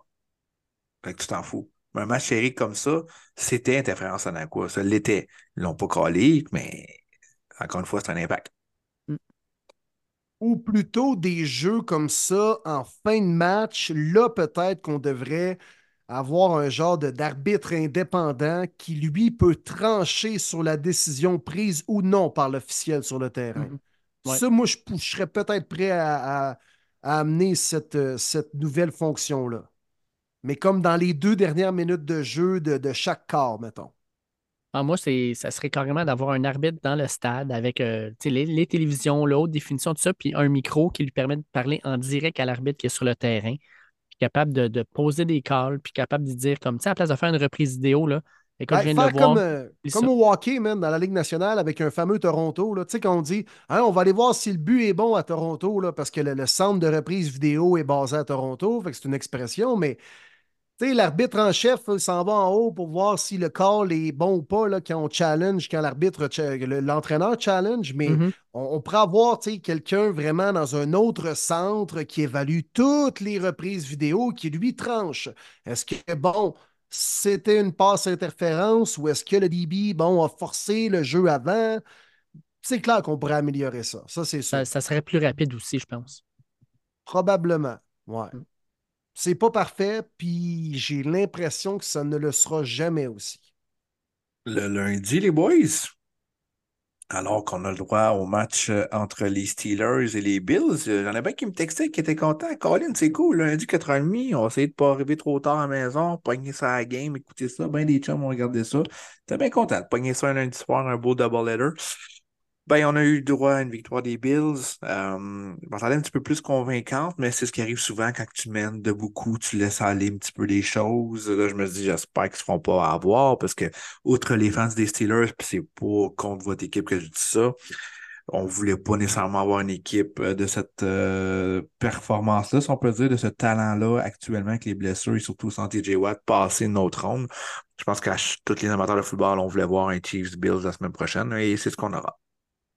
Ouais, Ouais. petit match, hein? Ça n'a pas été. euh, Ouais, Les. Steelers ont bien vendu leur peau, honnêtement, après avoir, euh, après avoir effectué un botté bloqué euh, sur un field goal quoi, au deuxième quart. Là, on a repris un peu de vie, on a resserré le pointage en deuxième demi, mais euh, les Bills ont peut-être pas été capables d'enfoncer le dernier clou dans le cercueil là, pour vraiment démontrer qu'on était la meilleure équipe sur le terrain. Moi, ce que je trouve, par contre, euh, dommage pour les Bills, c'est que oui, on va chercher la victoire, mais les blessures, encore une fois. Là, Terrell Bernard, qui était linebacker qui remplaçait Milano, carded off, euh, euh, sorti avec un- une blessure à la cheville. Euh, Taron Johnson, leur corner, il sort lui avec. Euh, leur kicker, Sam Martin, euh, en essayant d'aller faire un, un tackle court, puis crime, euh, clairement, il y a eu un problème au niveau de, de sa, de son, euh, de sa cheville, euh, pas de sa cheville, mais de sa cuisse. De laine. Ouais. Balin Spector, euh, blessure au dos. Leur corner, Christian Benford au genou. Sacrifice. Là, à un moment donné, ça commence à faire beaucoup. Puis là, ça recommence. Là, on se pogne les Chiefs, là, mais à un moment donné, euh, tu sais, Next Man Up, c'est bien le fun, mais y a-tu du monde qui va prendre la place? C'est ça que j'ai hâte de voir. Après, tu sais, en séries éliminatoires en plus, là, ça va être quelque chose d'assez important pour eux. là. Et je dois l'avouer, je déteste George Pickens. Ah, je suis pas capable. Cette génération de receveurs-là, là, ah, que je suis pas capable. Qui sort après la game et il dit, vous voulez que je vous dise quoi? Il fallait combattre les Bills et les arbitres. Puis dans ce temps-là, il n'y a rien à faire, là. Voyons donc, on était désavantagés. Ah, sacrément, veux-tu bien? Sérieux. C'est lui qui a garoché son casque, là aussi, ses lignes de côté des Steelers. Ça va bien. Un autre receveur des Steelers vraiment équilibré entre les deux oreilles. Puis les gars, euh, que- qu'avez-vous pensé de la fameuse course de Josh Allen où il a fait une petite feinte de glisser avant de continuer sur 52 verges? Bravo, belle course, mais plus tard dans le match, là, il glisse, on le plaque, c'est une pénalité. Ah, Moi, j'ai ben, ben de la misère avec ça. Ben, tu sais, on avait parlé, je ne sais pas si vous vous rappelez Kenny Pickett quand il était à Ben Pittsburgh. oui. Euh, pas les Steelers, mais Pittsburgh, les Panthers dans la NCA. Il avait fait la même chose dans son bowl game, une genre de, de feinte de glissade. Les joueurs défensifs avaient reculé un peu puis avaient continué à courir pour un touchdown. Puis on avait dit Tu peux pas faire ça. Tu peux pas faire ça, tu vas te faire ramasser après. Pour les arbitres, puis ci, puis ça, ben là, Josh Allen en a pris avantage, puis lui, il est allé marquer le toucher aussi. Là. Ouais, la misère qu'il a chialé, puis j'ai vu du Tom Brady que je n'aimais pas voir quand il était avec les pattes, puis qu'il faisait juste chialer, puis monter les. faisait juste mettre les, les, les baguettes en l'air, puis puis la flag sortait, puis là, je vois Josh Allen faire ça, je suis comme Ah, ça me gosse. Moi, je t'aime bien, Josh, mais là, je vois du Brady de, de, de pas de bons souvenirs, puis t'as couru tantôt, puis là, c'est correct, mais là, tu te fais. Tu sais, le timing, on s'entend, là, c'est de peu, là. Ben là, oui. tu chiales pour avoir le flag. Je suis comme, ah, ça, non, Josh, non, j'ai- j'aime pas ça pendant tout. Parce que vous savez même pas à quel point ça se passe rapidement sur le terrain. là. Tu sais, Nous autres, on voit la reprise, des fois même au ralenti. C'est comme, ah, mais là, il aurait peut-être pu pas tomber sur la tête euh, du corps arrière quand il effectue son cours plaqué là, euh, sur le corps arrière qui, lui, est en train de, finir sa, sa glissade au sol. Tu sais, là, Josh Allen, c'est un gars de 6 pieds 6. Il t'attaque à pleine vitesse. Il fait semblant qu'il va glisser. Tu te dis, OK, tu sais, comme, je vais peut-être pas aborder mon plaqué de la même façon, pensant que lui va faire une glissade au sol. Oh non, mais là, finalement, il continue à courir. Là, par la suite, toi, t'entends ton plaqué peut-être un peu plus rapidement que le jeu précédent. Et là, ben, finalement, il décide de glisser au sol et toi, tu tombes dessus. Tu inities en quelque sorte un coup de casque et là, tu pognes un personal fall. Ben de la misère avec ça. Puis souvent, mais ça dépend du corps arrière. Tu sais, je comprends que si c'est euh, Trevor Simeon, mettons, là, 37 ans, il court, puis tu te dis, qu'est-ce tu t'en vas où? Qu'est-ce qui va arriver? Puis là, je vois, je sais pas moi, euh, un euh, Roquan Smith, il donnait un coup de casse de l'enfer pour le détruire. Ça, ça vaut un flag. Je pense que les arbitres doivent comprendre qui court avec le ballon, même peu importe la position. Tu sais, Josh Allen, la plupart du temps dans ses courses, il attaque le joueur défensif avec son casque ou son épaule parce qu'il veut aller gagner la verge supplémentaire. C'est correct, c'est tout à son honneur, puis il y a le gabarit pour le faire. Mais on ne peut pas juger une glissade de Josh Allen de la même façon qu'une glissade de Trevor Simeon. Vous me suivez? Puis je trouve ça plate parce que là, c'est comme Josh Allen est un corps arrière, donc on va le protéger comme tous les autres corps arrière. Mais là, par contre, si tu fais des feintes de glissade, puis finalement le joueur initie le contact, on peut-tu être un peu moins sévère au niveau des entraîneurs? Parce que c'est le carrière qui initiait lui-même le contact? Au niveau des entraîneurs, des arbitres, en tout cas. Je ne sais pas trop je m'en allais où dans mon envolé. Là. Vous avez compris. Là. euh, non, moi j'ai de la misère avec ça. J'ai de la misère avec ça. Comme ancien joueur défensif, là, c'est parce que c'est vraiment c'est subjectif à chacun. Là. On ne sait pas trop qu'est-ce qui va se passer, peu importe c'est qui le carrière. C'est trop aléatoire. On termine ça, les boys, avec le match du lundi soir, alors que les Buccaneers recevaient les Eagles de Philadelphie. Victoire des Bucks 32-9 qui, euh, on va être honnête, hein, euh, ça n'a pas été une fin de semaine facile, probablement à la maisonnée des Boivins, hein, Will? Non. Oh boy. oh boy. Non, non, non, non, non. On a reçu plusieurs euh, petits messages. Hey, les boys, il se passe quoi avec vos équipes en fin de semaine, les Boivins? Et, on aimerait bien ça vous répondre, être capable de vous répondre. Hey, euh, Félix, t'as-tu vu le match? Ouais. Comment ça va, Félix? Ouais, ouais, ouais, ouais. Euh, puis, euh, je embarqué dans le panneau. Honnêtement, j'ai fait partie des gens qui croyaient que les Eagles pouvaient revirer le, le, bateau de pirates des Buccaneers de bord, puis de, redevenir les anciens Eagles avec une nouvelle saison, celle des éliminatoires. Puis finalement, ça a juste été la déchéance qui s'est poursuivie dans le.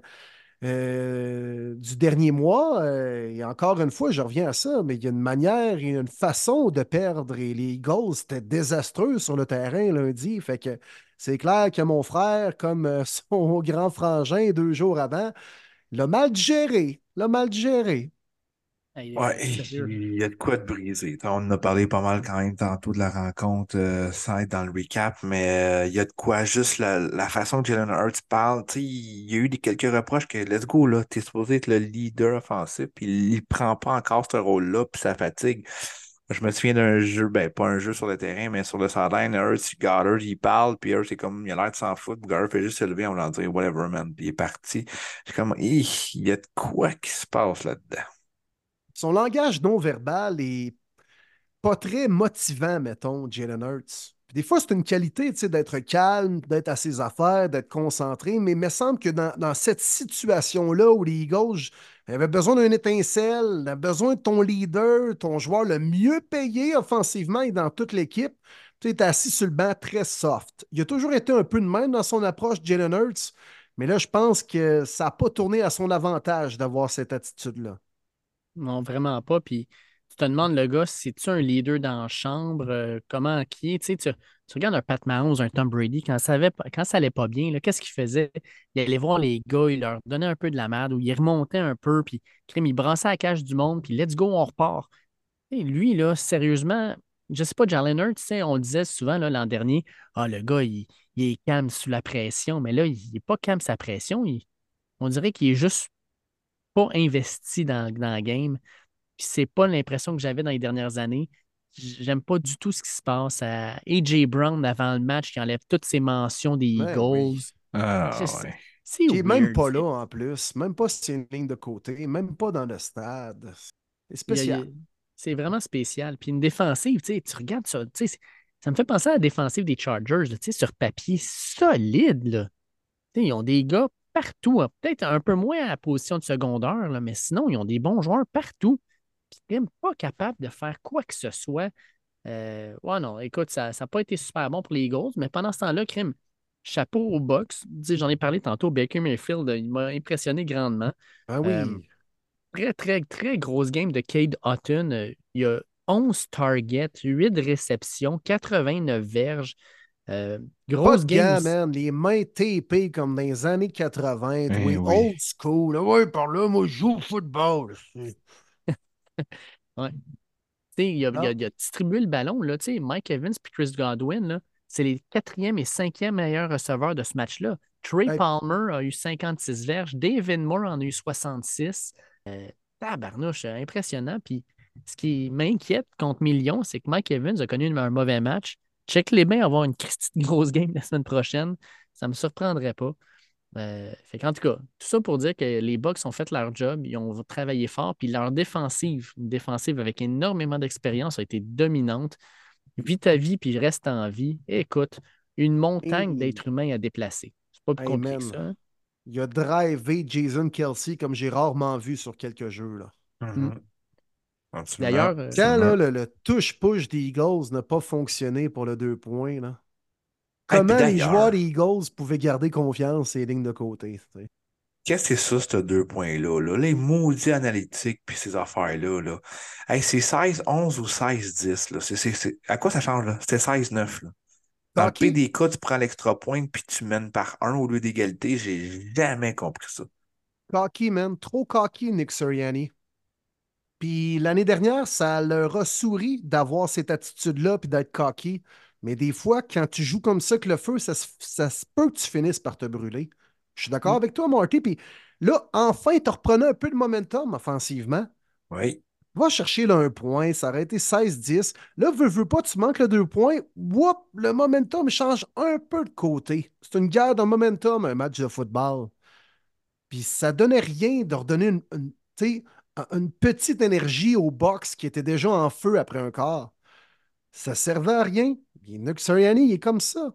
Il a envoyé chier les fans des Chiefs là, plutôt cette année. Là. Il retraitait vers euh, le vestiaire de son équipe dans le tunnel. Il dit Ah, je suis tanné d'entendre votre maudit, dis- euh, vos chants de merde, les fans des Chiefs, avec le wow. L'année passée aussi, il avait bavé les joueurs des Chiefs lors euh, d'un challenge au Super Bowl. Tu sais, il est cocky, Nick Sirianni. Des fois, ça te sert pas d'avoir cette attitude-là. Hey, D'ailleurs, on a une petite question euh, sur le touche-push.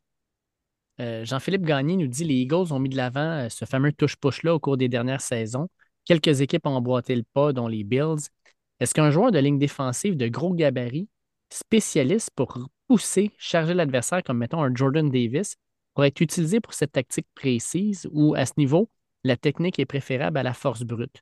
Merci pour votre podcast, les boys, vous êtes solides. D'ailleurs, en fin de semaine, je serai à Buffalo avec la gang de Bob Genet pour le Divisional Round. Bon show. Wow! Oh, cool. nice trip, man. Enjoy. Bien. enjoy. Euh, pour répondre à la Euh, question, mais euh, oui, effectivement, que ben, il a répondu un peu JP à sa propre question. Re- Relis-moi la fin, euh, Dave. Il disait euh, est-ce que, dans le fond, euh, la technique est préférable à la force brute? Exactement. Ben, tout à fait. Tout à fait, parce que c'est tellement pas la même chose d'être un joueur de ligne défensive, un D-line, et d'attaquer quelqu'un versus être un joueur de ligne offensive, un bloqueur, et de tenter de bloquer quelqu'un. C'est vraiment deux choses bien différentes. Donc, effectivement, la technique est beaucoup plus efficace dans ce genre de jeu que la force brute. Donc, tu es bien mieux d'avoir un centre remplaçant, un fullback, mettons, dans ton, euh, derrière ton corps arrière pour le pousser et peut-être même effectuer un genre de reach block pour l'aider à rentrer dans la zone des buts plutôt que d'avoir un gros, gros D-line qui, lui, n'est pas vraiment habitué de bloquer. Je me rappelle, les gars, pour appuyer l'argument, cette année, j'avais vu les Saints utiliser Callan Saunders, un gros euh, D-tackle comme fullback. Le gars, c'était drôle, il, il courait haut comme une barre, puis il savait pas trop comment faire pour essayer de bloquer le gars en avant de lui. Fait que t'as bien beau être gros, mais euh, si t'as jamais vraiment bloqué dans ta vie, t'apprends pas ça du jour au lendemain, même si tu mesures 6 pieds 6 puis tu pèses 365 livres. Et moi, je vais te répondre rapidement que de toute façon, c'était la dernière fois que tu voyais les Eagles faire le touche-push, alors qu'ils vont certainement enlever ça dans la prochaine saison morte. Mm. Ils vont le bannir. Probablement. Bravo à Baker, hein, vite vite, euh, qui empoche un Hey. autre 250 000 pour cette victoire-là. Ouais, puis il est 22 en 36, puis honnêtement, il y a peut-être eu 4 ou 5 passes faciles échappées par les receveurs des box. Gros match, man. Pour vrai, Ben là, bien content pour Baker. Ben oui. Puis il y en a qui disent que Jalen Hurts était blessé. Baker était blessé aussi, là. Puis, man, Baker près. Mayfield, de le voir, ses lignes de côté, parler à ses O-line, d'aller craquer ses receveurs, je l'ai Ah, cool. rarement vu faire ça à Cleveland. Il a vraiment maturé et compris que c'était une, une de ses dernières chances de se faire valoir dans la NFL avec les Bucks. Puis bravo, il était en train de gagner pas à peu près son pari. Mhm. Bon, ben, On ça fait est-tu le tour, rendu euh, à l'invité de la semaine, les boys? Oui. Yes! Hey, puis on est vraiment, vraiment content de l'avoir sur le show. Pour ceux qui ne le connaissent pas, écoute, euh, Je le surnomme le chef de la Bills Mafia au Québec. J'ai eu la chance de vivre un de ces tailgates à Buffalo en direct. Il y a des billets de saison, comme a pu finir? Vivez l'expérience, je vous le dis. Allez au moins une fois à Buffalo pour aller prendre des billets puis le tailgate à Bob. C'est tellement le fun de jaser avec plein de Québécois. Un bel événement. Vous le reconnaissez probablement déjà. Et bien sûr, on reçoit notre Bob Genet cette semaine sur le show. Let's go! Les Bills de Buffalo ont terminé leur saison régulière, on le sait tous, un dimanche soir à Miami pour un match extrêmement important. Ils devaient absolument le gagner pour rentrer en série, sinon c'était le retour à domicile. Semaine suivante, c'est la grosse tempête. On n'est même pas sûr que la game va avoir lieu à Buffalo. Finalement, reporté au lundi soir. Bref, beaucoup d'émotions en si peu de temps. Puis on s'est dit, les boys, de premier début, ça serait vraiment cool de recevoir le chef de la Bills Mafia au Québec, nul autre que le chum Bob Genet. Comment ça va, mon Bob?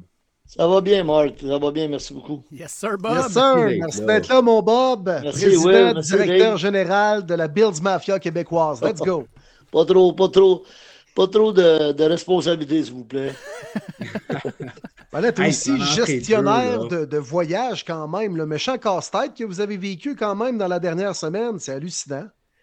Ouais, écoute, euh, c'est pas facile, là. Écoute, il y a eu bien du mouvement, là. Ben des, des, des, des décisions qu'il fallait qu'ils soient prises sur le moment. Puis euh, on a appris à 11h que samedi matin que le match avait été reporté lundi à 4h30. Fait que, euh, on été confinés, euh, un couvre-feu samedi soir. euh, plus personne sur après 9h pour donner une chance aux gens de nettoyer. là.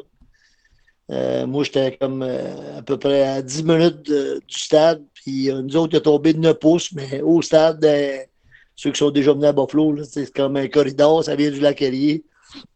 Tombé 42 pouces en peut-être 7-8 heures. C'est assez, c'est quelque chose. C'est pas 42 cm. C'est trois pieds. Trois pieds passés, trois pieds. là. Fait que, fait juste imaginer qu'il tombe trois pieds en 8 heures. C'est sûr que tout est paralysé dans Ah la oui. circulation est toute paralysée dans, dans l'endroit du stade. là. Est-ce que vous avez du monde qui ont, qui ont à cause de ça, pas pu venir ou euh, qui ont dû annuler? Euh, oui, oui, écoute, euh, il y a des gens qui ont rebroussé le chemin euh, pour euh, différentes raisons. pas manquer de travail le lundi, puis euh, peut-être avec des sécurités, ça, ça, sans savoir si la game était pour avoir lieu lundi, parce que là, euh, dimanche, les Steelers n'étaient toujours pas arrivés à midi. Fait que les Steelers sont arrivés en fin de journée dimanche. Fait que tant que les Steelers, les joueurs des Steelers sont pas arrivés, on ne savait pas si la game était pour avoir lieu euh, lundi à 4h30 ou reporté encore à mardi. La NFL ont jugé peut-être que ça aurait été une meilleure idée de transférer le match à Atlanta, mais les dirigeants des Bills ont dit non. euh, c'était un avantage pour nous autres de jouer à Buffalo. Fait que, euh, on va jouer la game lundi à 4h30. Ah oui, puis tu sais, jouer un match de série en genre de terrain neutre comme ça, euh, ça- c'est bizarre aussi, là. Tu Ouais, non seulement pour l'avantage du terrain, mais c'est bizarre aussi. C'est un peu comme embrasser ta cousine à Noël. T'as aucun feeling. T'en plein ça, t'en plein ça. Sauf que, Tu sais, tu sais, euh, avec toutes les années à Buffalo, là, il arrive des affaires bizarres. là, puis ça on, est toujours, on, on est toujours pas surpris. Fait que là, on est toujours euh, au bout de nos, euh, nos sièges pour savoir qu'est-ce qui va arriver puis qu'est-ce qui arrive à cette équipe-là. là. Écoute, des, des malédictions arrivent une après l'autre. Mais là, euh, mettons que ça a, ça a bien viré euh, lundi soir, ça a bien mis. Puis les fans, puis la ville, on le sait, se sont battus fort là, pour pas avoir un dôme dans le prochain, dans le prochain stade. Puis c'était une grosse, grosse conversation. Puis il y en a beaucoup qui comprennent pas dans le central, dans le sud et tout ça, de la fameuse avantage. Puis regardez, il faut que vous reportez votre game, vous voulez pas avoir de dôme. Mais ça reste que c'est unique pareil. Là. Tu, reçois l'exemple les Dolphins de Miami, tu sais, une équipe qui est toujours au chaud. Eux autres, ils ont bien l'avantage en septembre quand il fait tellement chaud à Miami. Puis on l'a vu il y a deux ans, Buffalo était là, puis ils ont perdu probablement à cause de la température. Mais c'est la même chose, une équipe du Sud qui s'en vient dans, le nord de même. C'est sûr que c'est un avantage pour les Bills. Fait que je de vouloir conserver ça. Ah, c'est sûr, là. Écoute, ils, ont fait comme un mini-référendum là, pour savoir si euh, euh, c'était euh, c'était une bonne idée de mettre un dôme ou un mini-toit ou une affaire rétractable.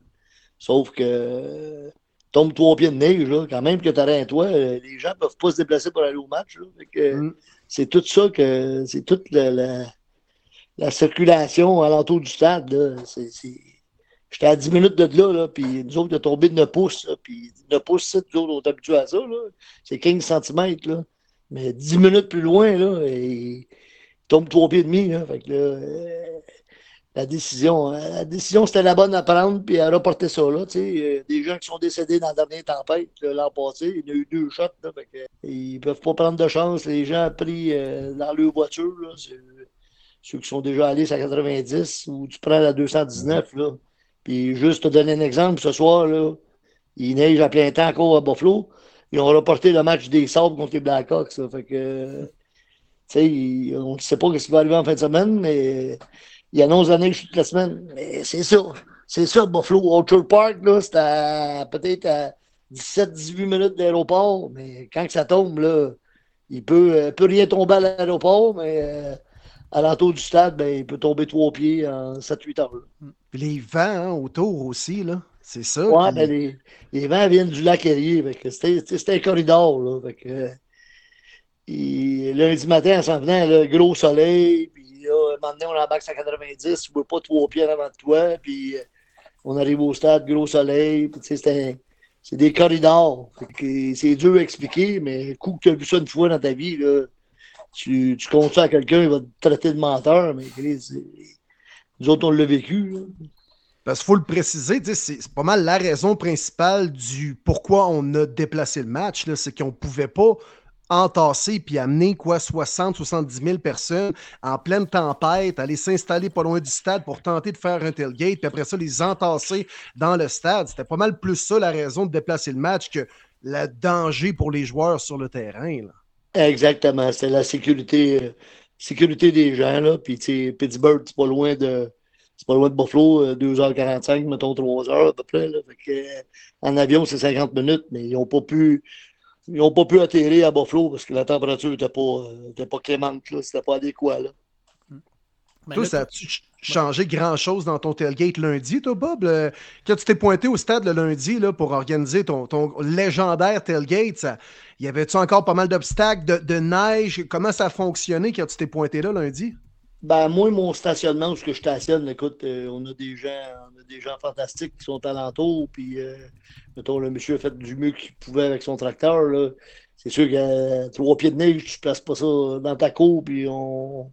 tout, tout est beau après, là. Fait que c'était pas, euh, c'était pas si bien ça nettoyé, mais on a réussi à faire un tailgate avec euh, 48 Québécois, fait que euh, c'était bien correct. On a commencé ça vers 10 heures, puis...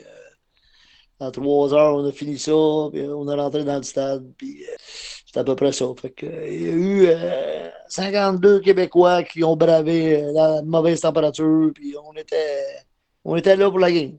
C'est écœurant, ça. Bravo. Oui, oui. Puis t'en parles, là, au Bob, tu rentres dans le stade, puis on- oui, on- le, le stade était déneigé, on le voyait, c'était c'était beau, là. Mais dans les estrades, vous étiez, vous aviez pas le choix d'être debout ou il y avait des bancs de neige un peu partout? Ben, écoute, les, les bancs n'étaient pas nettoyés, mais euh, mettons, euh, les gens dans ma section, là, ils, ont nettoyé nos bancs, mais tu sais, les, mettons, les partisans des Steelers qui cherchent le rangée, qui ne voient pas les chiffres sur le bord de la rangée parce qu'il y a trop de neige, les marches sont pas nettoyées, fait que euh, c'est pas, euh, pas évident, ben, ben, mais c'est ça. Euh, c'est un match au football en pleine tempête de neige, ben, le terrain était super beau, là, sais, ça a été. euh, Ouais, il était clean. ça, ça a été clean, là, tout le kit. Ils ont nettoyé ça euh, de 10h30 le matin à 4h l'après-midi, juste avant le match. Là. Fait que tout était ramassé, mais euh, mettons que les estrades et les marches, euh, c'était pas fort. Ouais, tu sais, de trouver la, la section J puis le siège 17-18, ça devait être quand même difficile un peu, là. Ben, pour, pour les gens qui ont des billets de saison, écoute, c'est pas. Ça, c'est pas- Ça, la pas- routine. c'est pas pas une- c'est une routine exactement, c'est ça. Mais sauf que les, les gens que c'est leur première expérience ou les gens que c'est leur premier game NFL ou la première visite à Buffalo, c'est pas, euh, c'est pas évident, mettons, à trouver le siège. Là. Puis, tu sais, Parlant. Ben, Ben, vas-y. Vas-y, Martin, Non, non, vas-y. Ben, moi, c'est une question sur la game. Fait que je sais pas si vous avez fini pour. Ben, moi, euh, j'y allais juste vite, vite. Euh, on a vu la game de samedi soir avec les Chiefs de Kansas City à du moins 30 avec le vent, tout ça. Toi, tu viens de vivre euh, tu sais, la tempête de neige. Est-ce que tu as vécu une game comme à Kansas City, une, une game avec un froid euh, terrible avec du vent. T'as- T'as-tu vécu ça en tant que, que, fan des Bills depuis aussi longtemps que ça? Ouais, ben, oui, oui, oui, pas mal. On a vécu une coupe là, dans les années 90 avec Jim Kelly, là, puis mettons euh, en 93, quand Kelly avait été blessé, Frank Wright avait pris sa place, c'était pas. C'était pas comme à Kansas City, mais mettons, c'était moins 18, moins 20 solide, mais avec des vents. Là. Que, le tirage au sort est bien important quand tu gagnes, euh, quand tu gagnes la, possession du ballon. Fait que euh, tu, euh, tu choisis le côté que tu as le vent dans le dos. Fait que, euh, non, on a vécu une coupe, mais pour te dire vraiment, là, non, non, écoute, moi j'ai tout le temps la même mentalité. Là, ça fait des années. Il n'y a pas de mauvaise température, juste des bons vêtements.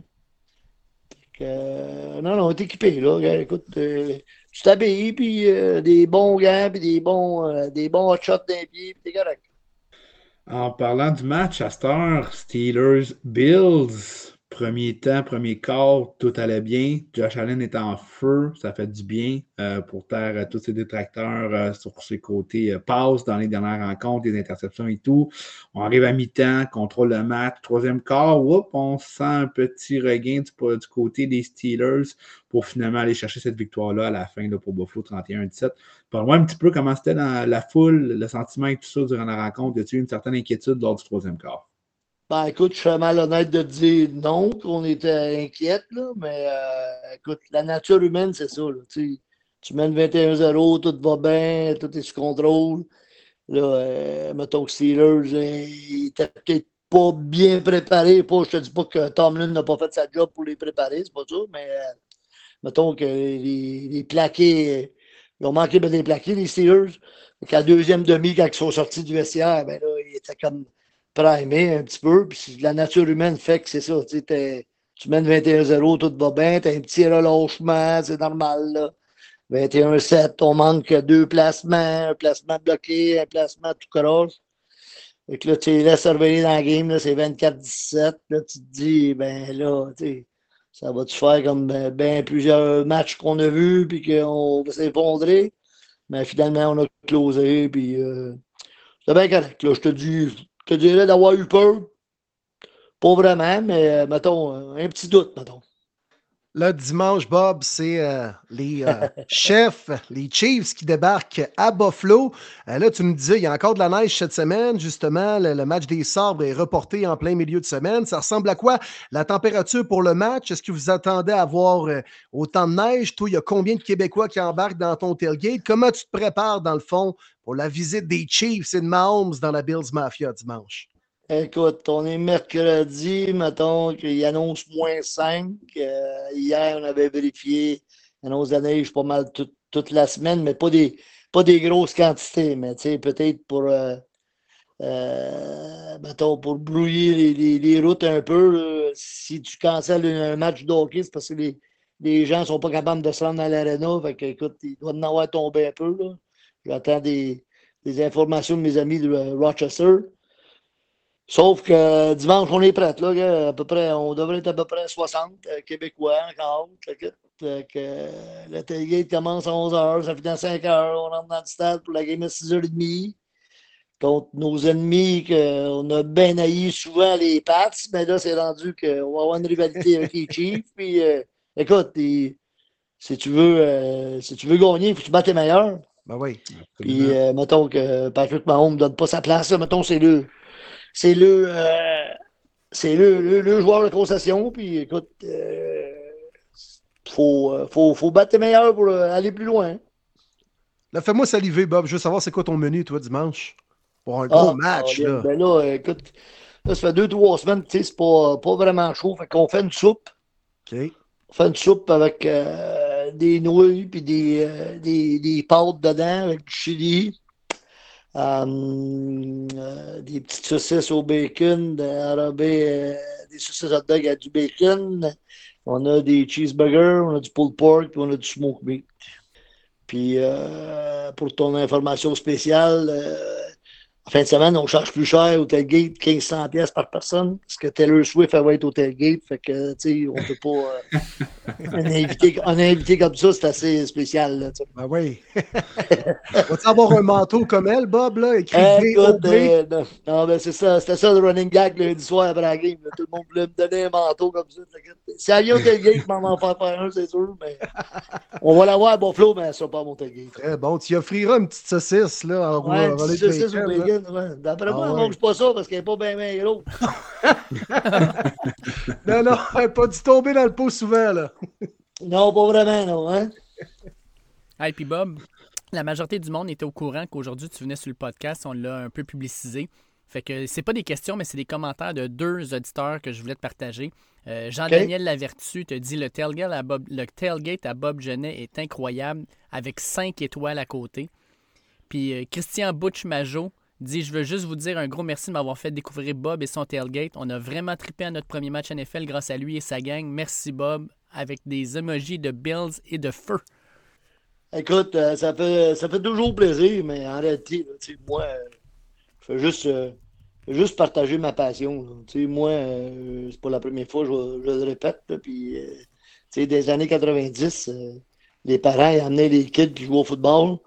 Puis là, en 2000 puis 2020, ben, c'est ces enfants-là qui amènent leurs propres enfants. Fait que si on peut faire connaître ça à plus de gens possible, c'est leur première expérience. Puis euh, ils trippent, puis ils voient quelque chose de nouveau. Ils s'imaginent pas que c'est aussi gros que ça. Un coup que t'es rendu dans l'événement, puis tu sais, c'est pas juste euh, c'est pas juste la game, là, c'est l'avant-match, puis euh, tu fais des belles rencontres, puis euh, les gens ils adorent ça. Euh, on fait on fait plaisir à plus, plus de personnes possible, puis euh, si on aimait ça, tant mieux. Puis, moi, je fais pas de publicité. Moi, j'ai ma publicité, c'est euh, j'ai un gros poteau de 60 pieds dans les airs avec le drapeau des Bills, le drapeau du Québec. C'est ça ma publicité. Fait que si les gens, si les gens y apprécient, les autres qui en parlent, c'est du bouche à oreille. Mais à tous les, tous les- tous les semaines, le monde sont, sont ah, comme en fin de semaine, j'avais on était à 52, j'avais peut-être à peu près 36, 38 nouveaux. là. Fait que ça, ça c'est ma paye à moi. C'est des gens qui découvrent ça pour la première fois. Puis après ça, ben, les autres reviennent chez eux, puis ils en parlent, ils en parlent à d'autres mondes. Puis ça fait une boule de neige, puis euh, ça devient de plus en plus populaire, surtout, euh, surtout au Québec. Là. Fait que si on peut faire connaître ça à plus de gens possible, ben moi, euh, c'est ma, ma réussite est faite. hein. Ben, bravo, mon sûr. On te lève notre chapeau, certain. La réaction, Ben, la réaction est unanime en plus, tout le monde qui passe euh, à ce tailgate-là, parce que ça fait partie de, de l'expérience d'aller voir un match de la NFL, de vivre un tailgate, de, de manger le, le beau menu que tu nous as élaboré tantôt, puis d'après ça, vivre le match, vivre l'ambiance dans le stade. Ça fait partie de ça, de, de, de pogner la piqûre du football américain puis de la NFL. Exactement. tu sais, euh, ceux qui l'écoutent dans le salon chez eux, je n'ai rien, j'ai rien contre ça. Là. Mais tu sais, à un moment donné, si tu veux voir, si tu veux voir un match de NFL, tu n'es pas obligé de venir à Buffalo. là. Tu, peux aller, euh, tu peux aller à Foxborough, tu peux aller voir les Jets, tu peux aller voir les Giants. Il y en a qui se déplacent même pour aller à Détroit. Le gars qui est moins le fun, là. Non, non, non, je sais bien, mais tu sais. Tailgate C'est un beau c'est quand à même à tailgate, côte. là, écoute, euh, moi, je fais pas rien de spécial. C'est les gens qui sont au tailgate qui font l'événement. là, tu sais. Si t'as des gens qui restent assis dans le char et ils n'ont pas de plaisir, ben là, euh, le tailgate va être plus tranquille. Sauf que, euh, tu sais, s'il y a des gens qui se mêlent à, l'événement, c'est arrêtez, moi, je fais pas, je fais pas grand-chose là-dedans. là. Moi, je fais juste euh, euh, lui donner l'emplacement, puis emmène ce que tu bois, ton alcool, puis nous, on s'occupe du reste, puis c'est les gens qui font, qui font l'événement. Moi, je, je fais pas rien de spécial. Là, tu sais, je peux prendre le crédit un peu, là, mais pas. euh, c'est pas, une- c'est pas une grosse affaire pour moi. Là. Moi, c'est euh, c'est juste un plaisir partagé. Tout à ton honneur, mon Bob. Ouais. Hey, puis Bob, petite question comme ça, moi je, je suis un peu curieux. Euh, tu sais, parce qu'on a présenté ça lors du match des, des Lions, justement. Il y avait un fan qui était euh, détenteur de billets de saison depuis 66 ans. Ça fait combien de temps que tu es détenteur de billets de saison des Bills? Puis 89. Ouais. Fait que, tu sais, j'ai vu, euh, j'ai vu neiger, mettons, là, tu sais. 35 ans l'an prochain, mon Au sens propre et figuré, Bob, hein, c'est ça? Ouais, ben c'est ça, là, avec le nouveau stade qui s'en vient, ça c'est un autre événement, mais Ben oui. chaque chose en son temps, mais là, tu sais, à un moment donné, quand ça fait 35 ans, tu y penses. Là, euh, pas, pas, pas de raccrocher, là, mais il faut, euh, faut y demander parce que je fais pas ça, je fais pas juste ça dans la vie. Là, je travaille, puis euh, euh, in and out, in and out, in and out. Fait que, euh, à un moment donné, pas malade encore, prends pas de médicaments, mais il faut, faut juste faire attention à notre santé. Là. Là, il ne faut pas sauter les étapes, mais tu prévu un peu déjà tes prochaines semaines? Est-ce que toi, c'est clair que tu suis si euh, on s'en va jusqu'au bout? Ben, écoute, euh, je suis allé, euh, allé à Philadelphie. On a perdu une belle à Philadelphie en overtime. Là. Puis euh, quand je suis revenu, moi, tu sais, mon, mon, mon Chili est déjà fait d'avance. Fait que là, moi, c'était calculé jusqu'au 31 décembre. Puis après ça, ben, si la game, si la game au mois de janvier à Miami, elle veut dire quelque chose, ben, on va aller à Miami, mais c'est ça qui est arrivé. Puis là, on a une game des playoffs. Puis si jamais, mettons, on battrait les Chiefs, ben là, on va attendre de voir ce qui va arriver avec les Texans, les Ravens qui jouent avant nous. Si jamais, mettons, une surprise arriverait, les Texans battraient les Ravens, que j'en doute un peu, mais le rookie CJ Stroud fait la job. Si jamais on battrait Kansas City, ben, on est obligé de, de retourner à Buffalo pour euh, la, game, la game de conférence. Puis après ça, ben, il va rester une game. C'est sûr que si à Vegas, si mes Bills sont là, c'est sûr que je suis à Vegas. Puis si jamais les Ravens gagneraient, ben, je suis obligé d'aller à Baltimore. Je peux pas. euh, Je peux pas euh, rester chez nous et l'écouter dans le salon, c'est pas vrai. là. Un vrai de vrai. Ça, j'aime ça en tabarouette. Hey, avant de te laisser filer, mon Bob, pas le choix, faut se mouiller. Ta prédiction dimanche, Chiefs Bills, comment tu vois ça? Écoute, euh, c'est sûr que euh, la dernière game à Kansas City, ça a été un match euh, plutôt défensif. Là, mettons, il y en a qui vont dire qu'on était chanceux. Le, pied à Tooney qui a dépassé la, ligne de scrimmage, qui, ont- une punition, puis qui ne pas souvent, qui cale, qui cale pas, qui cale, qui cale pas. Il faut l'oublier, c'est fini. Là, moi, je pense qu'on va faire 27-24 Buffalo. Mais ça va être, euh, écoute, ça va être serré. là. Pas besoin de vous dire ça, vous autres, vous êtes trois connaisseurs de football. Là. Moi, je pense que le dernier QB qui va avoir le, ballon le dernier, ça va finir là, mais ça va être, euh, va être un match enlevant. C'est sûr que si on, on, mettons, on gagne par 10 ou 14, je vais être content de m'avoir trompé, mais tu sais, mettons, le dernier qui a le ballon devrait gagner la game. Ça va être tout un spectacle. Puis Ouais, euh, on a été gâtés entre ces deux équipes-là dans les playoffs dans les dernières années. Et là, pour une première fois à Buffalo, pour que les membres de la Bills Mafia le voient sur place. Let's go. J'adore ça. J'adore ça. Hey, D'ailleurs, Bob, il y aura euh, Martin Piette et Jean-Philippe Gagné, euh, deux auditeurs qui nous ont posé des questions, qui nous ont mentionné qu'ils seraient euh, de ton tailgate ce week-end.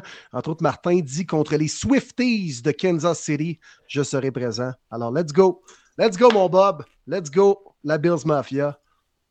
Ouais, monsieur. On t'en Si vous n'avez pas eu euh, la chance de vivre son tailgate à Buffalo, je l'ai vécu week 2 2022, Monday Night Football contre les Titans, je vais m'en souvenir. C'est à vivre, gang. Ouais, Il c'était pas un gros match, par exemple. hein, C'était pas un gros match. Ah, c'est pas grave, mais il faut vivre l'expérience du tailgate de Bob Genet. J'invite vraiment tout le monde à y aller une fois dans sa vie à Buffalo, aller voir Bob. Euh, tellement grand cœur, belle gang, belle communauté. J'ai eu bien du fun, bien reçu. Bob, un énorme merci d'avoir accepté notre invitation cette semaine sur le show. Un bonne chance, euh, big time pour tes Bills en fin de semaine contre les Chiefs, qui est selon moi le match du week-end. Ça tombe bien, c'est le dernier du week-end. Amuse-toi bien. Enjoy every minute, my friend. Pas trop, mon ami, c'est un plaisir. Puis attention à vous autres, les boys. Merci beaucoup de m'avoir reçu. Hey, merci à toi, Merci, Bob. Bob. La meilleure des chances. Let's go, Bills. Let's go, Buffalo. Let's go, Buffalo. Hey, hey. Salut bien, gars. Bye bye, merci. Salut. Salut, mon Bob. Un gros merci, mon Bob. Toujours intéressant, toujours le fun. Bonne chance à tes Bills, bonne chance à la Bills Mafia pour, selon moi, le meilleur match du prochain week-end. Mahomes Allen Part 3 dans la série. Let's go. Ouais. All, Oh, all oui. in Bills, baby. Oh que oui. Bills make me want a shot. That'll make me want a shot. Hey, Let's go. hey, hey. Hey, Hey, hey. hey. Let's go, Buffalo. Hein, puis les, les mottes de neige qu'on lançait quand il y avait un touché, là, c'est extraordinaire. hein. Il y a quelque Mm. chose qui se passe à Buffalo qu'on ne voit pas ailleurs. C'est le fun que le match ce week-end contre les Chiefs se passe encore une fois au Highmark Stadium. Hey, les boys, Avant on a rentrer, encore. euh, on a des questions, c'est déjà tout ce que je voulais dire. Oui, exact. On a encore quelques questions à passer, fait qu'on y va en rafale. Félix Tremblay nous dit Salut les gars, j'ai remarqué quelque chose depuis quelques semaines que je n'avais pas remarqué dans mes 15 dernières années à écouter le foot. Pourquoi en cours de match, le temps n'arrête pas comme en fin de match lorsqu'un joueur quitte le terrain ou se fait plaquer hors du terrain? La règle s'applique seulement à partir d'un certain temps? Bon show. Yes, merci de la, question, très merci appréciée. Félix. C'est aussi simple que ça, la vérité, c'est qu'après le two minutes warning, le temps s'arrête automatiquement. C'est vraiment le, la question de timing. Avant ça, euh, le, temps continue. Euh, Il vraiment pas d'autre euh, explication à ça. C'est complètement ça. Le two minutes warning fait changer ce règlement-là. C'est pour ça qu'on prend un genre de temps d'arrêt aux deux minutes pour comme séparer, OK, avant le temps continuait et maintenant le temps s'arrête pour les deux dernières minutes de jeu. Ensuite, on a une question euh, euh, de André-Philippe Jean qui nous pose la question concernant la situation des Eagles. À quel point les coordinateurs, les coordonnateurs sont importants? Et est-ce que ça en dit long sur certains entraîneurs? J'ai l'impression que certains entraîneurs se font littéralement porter par leur coordinateur, alors qu'un bon entraîneur se démarque par sa gestion du, du changement. Par exemple, Shanahan et ses coordonnateurs défensifs des trois dernières années. J'aimerais avoir vos opinions. Merci pour le show. J'adore. Thank you. Très, Vraiment très bonne cool. question aussi. Très Vraiment. bonne question. Puis honnêtement, on l'a vu cette année avec les Eagles. Tu sais, Mm. Ça fait énormément mal à Nick Sirianni d'avoir perdu ses deux adjoints, le gars qui gérait l'offensive avec Sirianni, mais c'était quand même Steichen qui appelait les jeux l'an dernier. Et en défensive, ben, il n'y avait pas à se casser la tête. Il laissait ça entre les mains de Gannon, qui ultimement est devenu l'entraîneur-chef des euh, Cards. Puis, euh, sais, l'entraîneur-chef, lui, c'est un peu le chef d'orchestre en haut s'occupe de la, la paperasse en quelque sorte. C'est lui qui fait le lien entre les médias, l'équipe, est pogné à faire plusieurs points de presse, peut être vraiment la voix de l'équipe et des entraîneurs. Mais en coulisses et dans les bureaux, les coordonnateurs, c'est tellement important. C'est eux qui se tapent un peu la job sale de savoir qui je vais affronter. OK, je suis le coordonnateur défensif. Quel genre d'offensive j'affronte? Euh, fait toute l'étude, la paperasse, avec euh, les euh, gars euh, de la ligne défensive, les secondaires, le coach des demi-défensifs. On se fait un plan de match et là, on est prêt à mettre sur papier notre game plan, le cahier de jeu qu'on va utiliser, le plan de match pour telle ou telle rencontre et affronter telle ou telle offensive. Alors, c'est. En quelque sorte, si on perd ces coordonnateurs-là, ben, il faut pratiquement recommencer à zéro. Puis, les meilleurs entraîneurs-chefs, ce sont eux qui sont capables de le mieux délaisser, puis de faire confiance aux coordonnateurs. Moi, cette année, Kevin Stefanski s'est occupé d'aucune façon de la défensive. Jim Schwartz avait pleine latitude, carte blanche, et c'est lui qui a ramené la défensive des Browns euh, sur la map. Alors, les coordonnateurs là, sont tellement importants, même trop sous-estimés dans une équipe de football. Puis de l'autre côté, ce qu'on peut voir avec les Eagles, qu'on avait un champ d'essai, euh, qui était le coordinateur défensif, qu'on n'était pas trop sûr qu'en plein milieu de la saison, on a dit, garde, c'est plutôt qui va coller. Ça va être Matt Patricia qu'on a amené, puis la défensive, elle était encore plus pire. Fait que des fois, est-ce que vraiment ça a fait un changement coordinateur? Ben, dans ce cas-ci, il n'y a pas. Ensuite, on a une question de. euh, en fait, deux questions. Ça me surprend parce que c'est deux questions euh, la même semaine sur un sujet dont on n'a pas abordé du tout dans la saison. Nicolas Bergeron nous dit question plus technique c'est quoi exactement un nickel?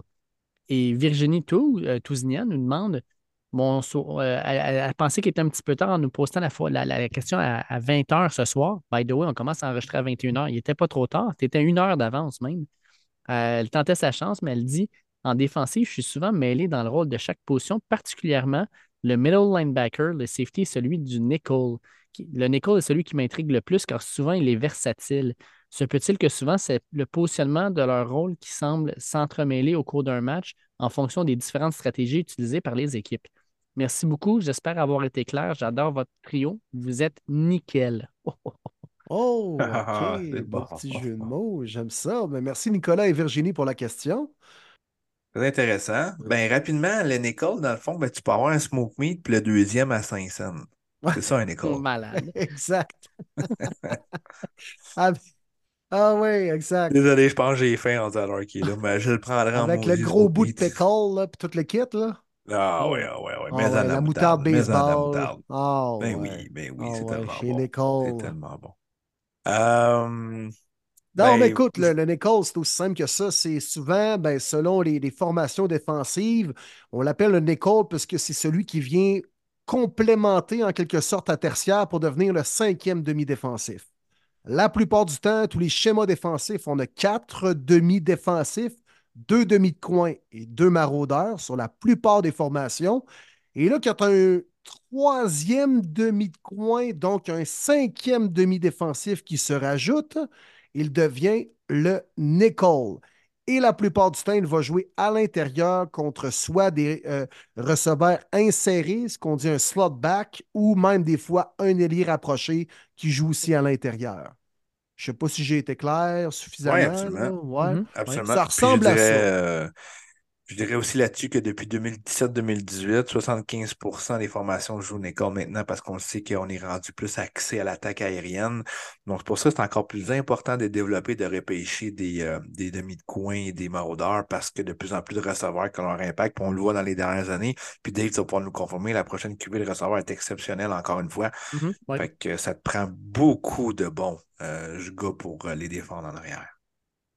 Puis c'est ce qui fait l'importance d'avoir, tu sais, comme par exemple les équipes qui ont gagné, les, Rams, euh, il y avait Pukanakwa, Cooper Cup, mais tu sais, mettons les Lions de Détroit, les Packers, d'avoir trois, quatre bons receveurs, à qui tu peux envoyer le ballon, euh, avec lesquels tu as une certaine bonne chimie. C'est là que ça devient gagnant. Puis les, Cowboys, à l'inverse, ils ont commencé à utiliser quand ils étaient vraiment dans la merde à la fin de match, Michael Gallup puis Brandon Cooks, mais en gros, c'était un one-man show, cette attaque-là. là, C'était le show de CD Lamb, puis that's it.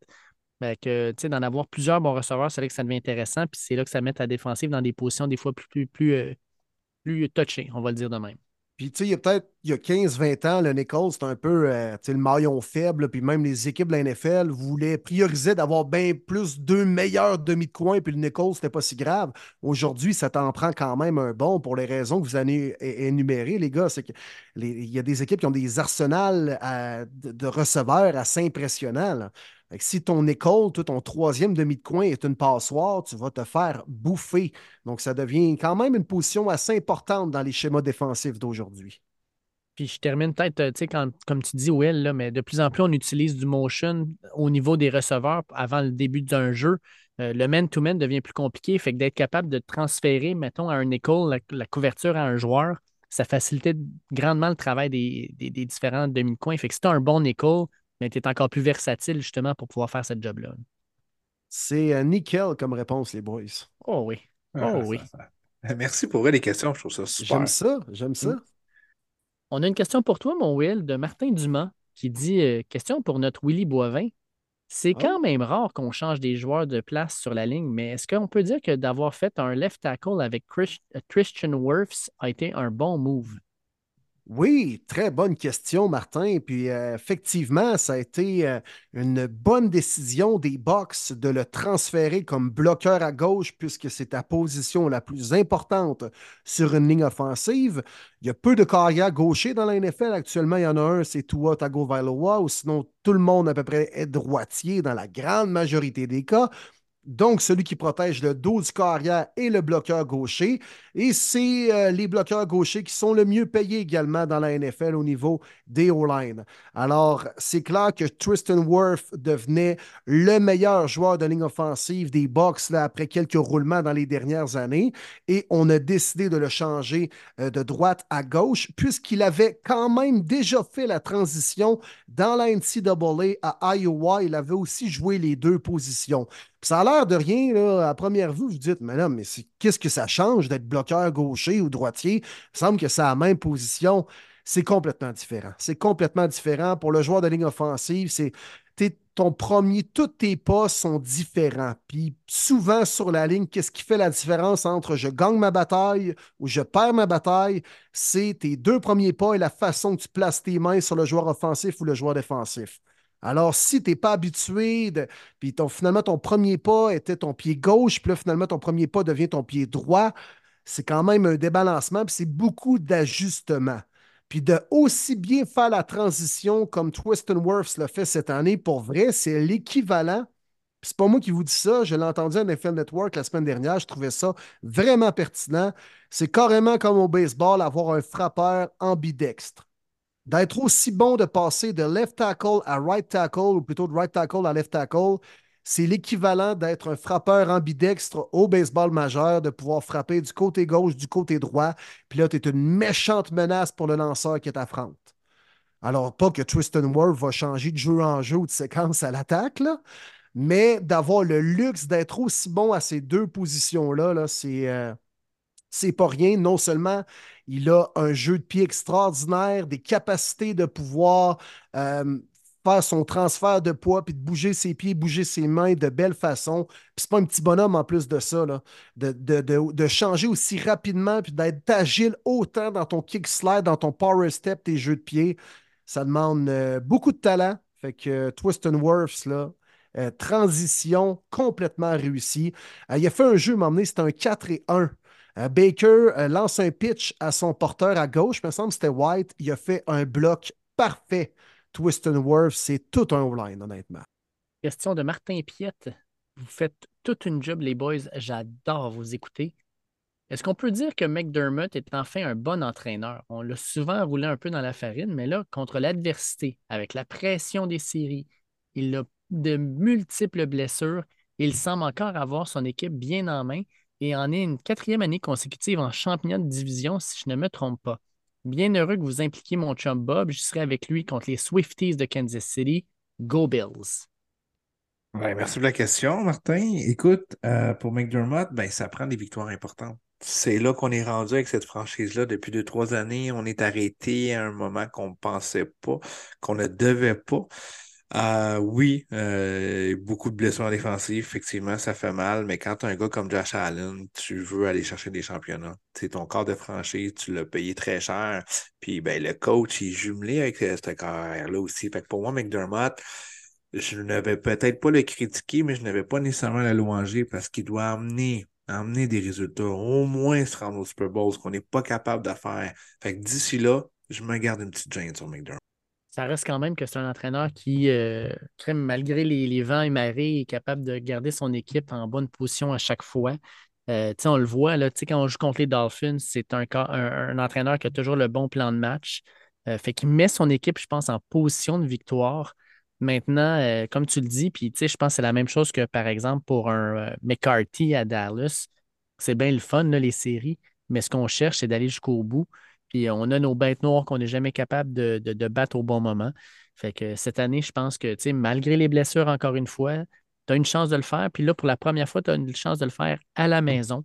L'opportunité est belle, il ne faudrait pas qu'il la laisse passer. Oui, parce que Zach Taylor et les Bengals ont réussi à battre les Chiefs en série, ce que Sean McDermott et les Bills n'ont pas encore réussi à faire.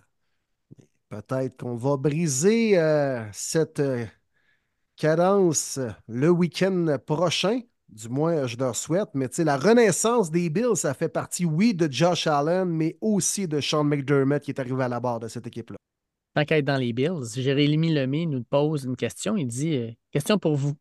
Croyez-vous en les chances des Bills de battre les Chiefs en série Je dis ça de même, mais la dernière fois que les Lions avaient gagné une partie en éliminatoire, les Bills avaient battu les Chiefs en deuxième ronde pour se rendre au Super Bowl. Bon podcast, j'ai hâte de voir vos prédictions. Ben, Moi, oui, je pense oui. qu'on peut se garder ça pour les prédictions tantôt. Ben oui, mais tu sais, oui, ils ont une chance. Écoute, ils vont jouer un match, Ah ça joue sur le terrain. c'est une chance. Clairement, clairement. Puis euh, tout est dans tout. Regarde, les Lions accèdent en deuxième ronde. Fait que ça se peut que les Bills battent les Chiefs comme ça avait été le cas. C'est quoi? Fait que c'est la, ça remonte à la dernière victoire des, euh, 91. des Lions. en- ben oui, puis en 91, c'est quoi? C'était peut-être le deuxième de quatre euh, pour euh, Mhm. les Bills au Super Bowl. Fait que euh, tout est dans tout. On a une question d'un jeune fan, deuxième semaine de suite. Après les enfants de Dave Mallett, cette semaine, on a la question de Thomas, 12 ans, fan des Ravens et fan de notre podcast. Que pensez-vous de la première saison de Zay Flowers avec les Ravens? Yes, belle question, Thomas. Oui. Euh, les Ravens qui sont de retour en action ce week-end. Quelle grande saison recrue pour Zay Flowers. Honnêtement, là, Parmi, euh, on peut-tu dire que c'est le deuxième meilleur receveur recru euh, de cette. euh, Troisième. Troisième. Ouais. Pour moi, c'est Addison avant lui, puis Nakua. Ouais, OK, je suis d'accord. OK, ouais, tout à fait. Ouais, ouais, non, non, Mais effectivement. Mais euh, avant Jackson Smith et Jigba même. Oui, Oui. oh oui. Ça, je suis Oui. d'accord. Ça a été le joueur, c'est le joueur parfait pour les Ravens.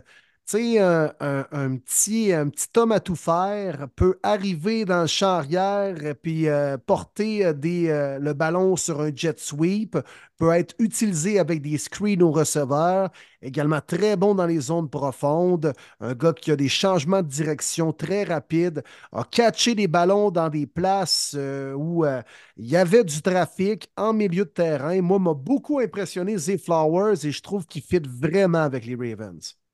Oui. Il donne une belle, une belle cible à euh, Lamar Jackson. Puis dès le camp d'entraînement, on le voyait. Là, Zay Flowers se, dé- se détachait par euh, sa, sa vitesse, son explosivité. Euh, il attrape tout ce qui est dans un rayon attrapable, on va le dire comme ça. Puis oui, il y a eu une saison vraiment intéressante. Maintenant, reste à voir en séries éliminatoires avec la pression sur ses épaules. Puis les Ravens, ils l'ont la pression sur les épaules. Comment il va être capable de performer? Tu sais, un Puka Nakua, là, ce qu'il nous a montré, c'est que saison régulière aux séries, il va être là. Maintenant, reste à voir si Zay Flowers va être capable d'être là, lui, lors de ce match-là, puis lors de la, run des séries des, Ravens. Mais les boys, je regarde là. On parle de- des grosses cuvées avec des bons receveurs. Là. Bon, euh, Quentin Johnston, euh, à date, c'est un flop. Mais Jackson Smith avec Jigba, pas pire. Zay Flowers, excellent. Jordan Addison, excellent. Ça, c'est les quatre receveurs en première ronde. Deuxième ronde, Jonathan Mingo, je pense qu'on ne peut pas vraiment se prononcer encore. Jaden Reed a eu connu une super saison puis un très bon match éliminatoire. Rashi Rice, très bonne saison aussi avec Patrick Mahomes. Marvin Mims, tu l'as vu avec tes, Broncos. Saison bien correcte, je pense. Il a montré des belles choses. Euh, Tank Dell en troisième ronde, excellent. C'était le meilleur receveur. Jalen Hyatt a connu une très belle fin de saison avec les Giants. Josh Downs, pas mauvais avec Indianapolis. Je suis rendu en quatrième ronde, puis on rentre après ça, cinquième ronde avec euh, justement Puka Nakua. Très, très grosse cuvée de receveurs l'an dernier. Oui, puis de plus en plus, les receveurs sont importants pour les équipes de la NFL. C'était peut-être moins le cas il y a une vingtaine d'années. Maintenant, ça t'en prend des bons, des gars talentueux, des gars qui sont capables d'attraper des ballons dans des places pas évidentes. Euh, puis, tu sais, les demi de coin de, jouent de plus en plus physique. Ça t'en prend des bons receveurs de passe. On l'a vu cette année, justement, avec les Chiefs et Patrick Mahomes.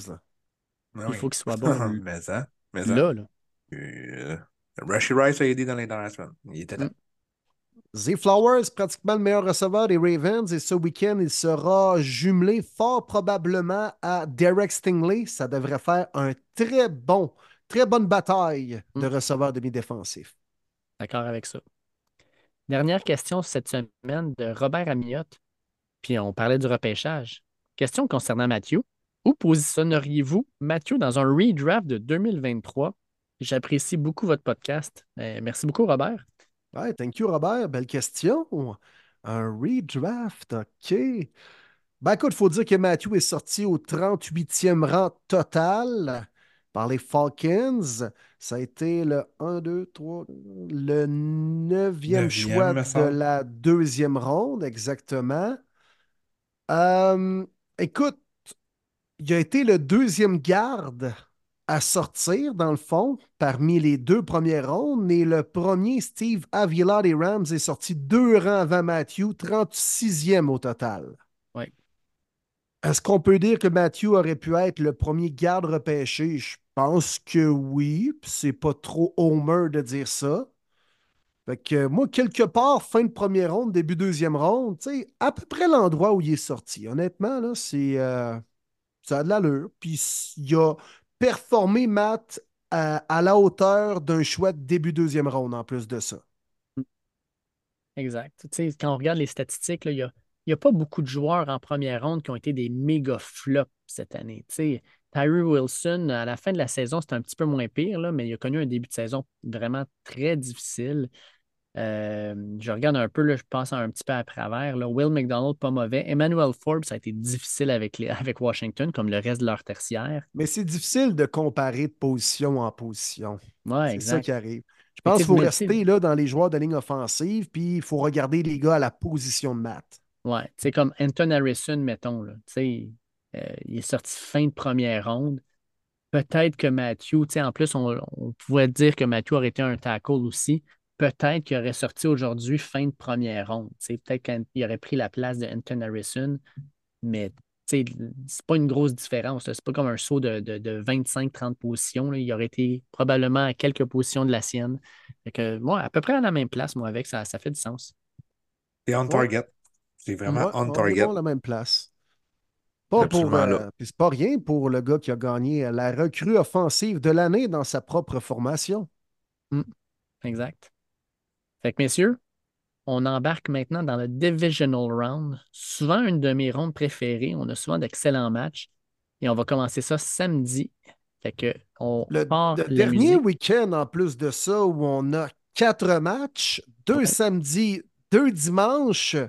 Ouais, moi, là, euh, les finales de division, c'est euh, parmi un de mes préférés dans l'année, les week-ends de foot. Fait qu'on part ça, les boys, avec le premier match. Let's go!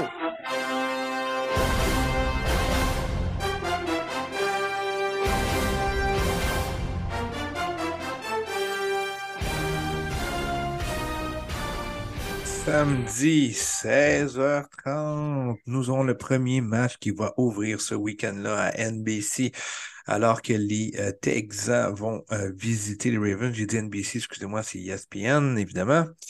Euh, Texans qui en surprennent beaucoup. Jeune équipe, premier entraîneur, chef recru du côté des Texans qui va bien. On est en deuxième ronde. On affronte l'équipe qui est terminée comme la meilleure dans l'américaine et celle qui était en congé pour reposer les bobos et en espérant de leur côté qu'ils vont pouvoir voir Mark Andrews sous peu. Je douterais pour cette rencontre-là, mais on ne sait jamais. Les Ravens à domicile contre les Texans. Ben hâte de voir ça.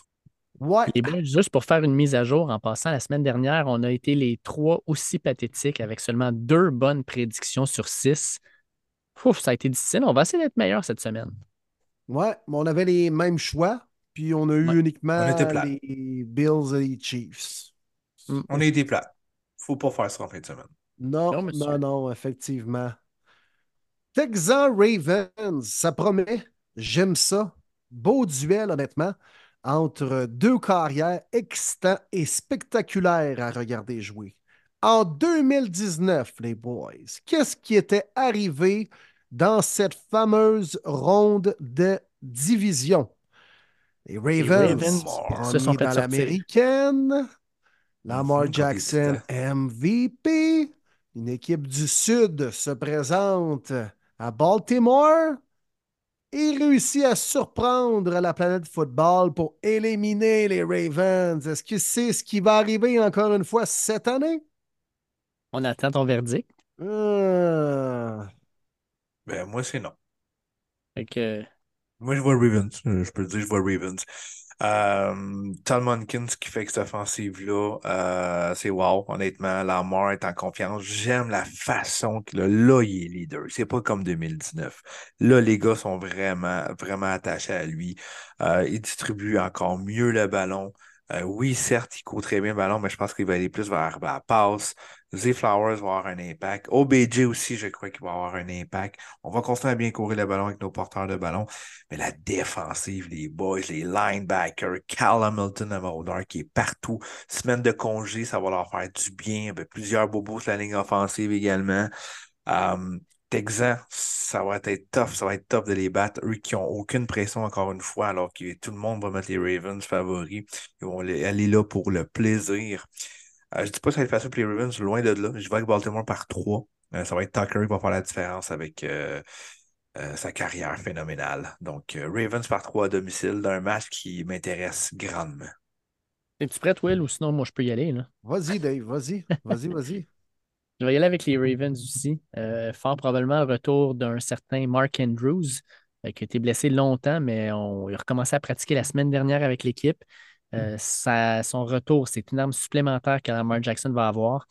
Puis là, on va se le dire, là, les, euh, la défensive des, euh, des Texans, qui a été extraordinaire la semaine dernière, là, elle jouait contre Joe Flacco, monsieur, 38 ans, je ne cours pas le ballon, euh, je, suis momo- je suis immobile, je lance bien le ballon, là, mais je ne bougerai pas d'ici.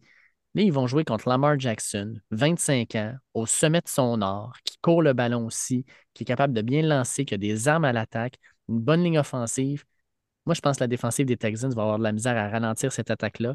Et du côté Ravens, c'est une attaque qui a été numéro un pour les sacs, numéro un pour les revirements. Euh, Nico Collins, là, qui a pu faire la, la pluie et le beau temps contre les Bruns parce que je pense que Ward était blessé en plus. Là. Et là, il va avoir Marlon Humphrey sur le dos. Euh, ça va être une autre paire de manches. Euh, fait que je pense que les Ravens vont prendre avantage de tout ça pour gagner contre les Texans. Mais moi aussi, je vois un match qui ne sera pas nécessairement un blowout. Je pense que les Ravens vont gagner ça par moins de 7 points. À date, la ligne est, grosse. La ligne est les Ravens par 9. Moi, je pense que ça va être euh, probablement gagné par 6 points. Je vais avec les Ravens 30 à 24. Ouais, les Texans qui, ah, encore une fois, n'ont rien à perdre, arrivent dans le rôle de négligé à Baltimore en territoire hostile, comme dirait sans pression. Et là, je pense qu'il va faire la différence c'est la défensive des Ravens qui ne flanchera pas comme la défensive des Browns la semaine dernière. Ça va rentrer par le centre. On met énormément de pression euh, par nos ailiers défensifs, mais également, on n'hésite pas à amener Carl Hamilton en situation de blitz, d'amener Patrick Quinn ou Roquan Smith. Ça rentre beaucoup rapidement par le centre, même si CJ Stroud décoche rapidement, ce sera pour des courts gains. Puis les demi-défensifs des Ravens, avec Marlon Humphrey en tête, on joue très physique. Ça va être difficile de créer de l'espace et de pouvoir effectuer un tracé dans les zones profondes. Je pense que la différence va être là, contrairement à ce qu'on a vu des la semaine dernière qui euh, s'est amusé l'offensive face à une défensive qui ne s'était pas présentée. Et Lamar Jackson, je pense que cette année, il est là pas mal plus for real qu'en 2019, puisqu'il a maturé comme joueur et comme personne. Donc, euh, je vous suis les boys, ça va être serré. Moi, victoire également comme Marty par trois points, un placement en fin de match de Justin Tucker qui fera la différence dans un match qui va nous tenir sur le bout du divan jusqu'à la toute fin.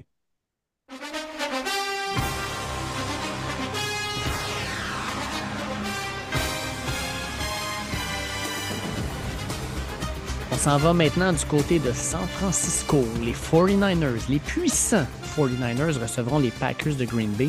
Un beau duel des années 80, 90, même 2000. Là. ça va être magnifique, ça. Puis les Packers, on vient de le dire avec les Texans, mais une autre équipe qui se pointe là avec aucune pression. Ils ne devraient pas être là, les Packers, mais ils le sont. 25 ans de moyenne. Et ils vont jouer contre une équipe qui est grandement supérieure aux Cowboys, non seulement en talent sur le papier, mais en expérience en séries éliminatoires aussi. Les Boys, 49ers, Packers, qu'est-ce qui se passe? Ça va être bon ce match-là. Très, très, très intéressant. Vraiment hâte de voir ça. on s'est affronté souvent par le passé hein, entre les Packers et les Niners. Puis c'était souvent les Packers qui avaient la pression parce que c'était Aaron Rodgers qui devait battre les Niners pour avancer en série. Puis souvent, les Niners, on a fait le trouble fight pour aller chercher ces victoires-là série à Green Bay. Est-ce que là, on va voir un certain Jordan Love avoir aucune pression alors que les Niners ont toute la pression du monde, eux qui doivent absolument se rendre au Super Bowl? On le dit, c'est Super Bowl or bust du côté des Niners. On a-tu vraiment les éléments? Euh, oui, on a McCaffrey et Young, Debo, Kettle, nommés, mais tu prends Jordan Love ou tu prends Brock Purdy présentement? la seule chose que je... la seule chose que je vois, moi, c'est Christian McCaffrey euh, avec euh, Trent Williams devant lui les, Packers, euh, pas les Packers, mais les Cowboys ont eu de la misère à courir le ballon contre les Packers. Les 49ers, je ne pense pas qu'ils vont avoir cette même difficulté-là. Je pense qu'ils vont courir le ballon, puis c'est McCaffrey qui va faire la différence. 49ers pour toi? 49ers pour moi. Ouais, 49ers pour moi aussi. les meilleures équipes, il y a une raison pourquoi ils sont là. Euh, puis dans les dernières années, on les voit, c'est souvent les confrontations un ou deux qui se terminent au Super Bowl. Puis c'est juste normal, ça fait partie de l'élite les Niners se doivent absolument se rendre minimum à la finale de conférence. Certes, les Packers sont en feu, ils n'ont aucune pression, ils ont du fun, c'est du bonbon. Il reste une jeune équipe qui doit apprendre à perdre et c'est là que ça va s'arrêter leur saison. Puis ça va être une réussite. N'importe quel fan des Packers, là, vous pouvez être très, très, très, très fiers. Puis c'est du bonbon ce qui se passe. Mais là, les Niners, c'est l'équipe qui est prête, qui est aspirante au Super Bowl et qui doit absolument la remporter avec beaucoup d'éléments qui sont présents. Euh, comme je l'ai dit, mon seul bémol, c'est peut-être Brock Purdy, qu'est-ce que ça va donner en série. Mais on a tellement d'éléments pour l'entourer, on joue à domicile. Moi, je vois avec les Niners. même dans le premier match opposant ben, les Texans aux Ravens, je pense que le fait d'avoir une semaine supplémentaire de congé pour soigner les petits bobos, se préparer comme il faut pour les séries, ça va quelque peu avantager les Ravens, mais même chose pour les Niners. Tu sais, les Packers, grosse victoire surprenante, le, crédit leur revient, mais veut, veut pas, tu as quand même laissé beaucoup d'émotions dans cette victoire. Tu essaies de pas trop t'enfler la tête parce que tu te concentres déjà sur les Niners, mais en même temps, tout le monde à gauche, à droite, à discours, hey les gars, vous avez surpris tout le monde, Jordan Love, c'est le nouveau Aaron Rodgers. Veux, veut pas, tu entends toutes ces petites distractions-là. Donc, ça va être difficile pour les Packers d'arriver sur le terrain euh, de Santa Clara euh, samedi, puis de performer de la même façon qu'ils l'ont fait face aux Cowboys en ayant toute cette gestion-là d'émotions à faire cette semaine. Ça a l'air de rien, mais ça impacte la préparation. Tandis que les Niners, on a pu se reposer, on a soigné les petits bobos. Là, on est prêt, on est motivé à pas juste accéder au Super Bowl, à le remporter. C'est l'objectif ultime pour les Niners cette année. Je pense que ça va être serré. Les Packers vont chèrement vendre leur peau, mais je vois mal comment les Niners peuvent perdre. Donc, je m'attends à un gros match de la défensive également. Avec l'arrivée de Chase Young, on met tellement de pression dans le champ arrière adverse. Alors, ça va être difficile pour euh, Love is in the Air. Donc, victoire des 49ers, sans grande surprise. Moi aussi, je suis la famille.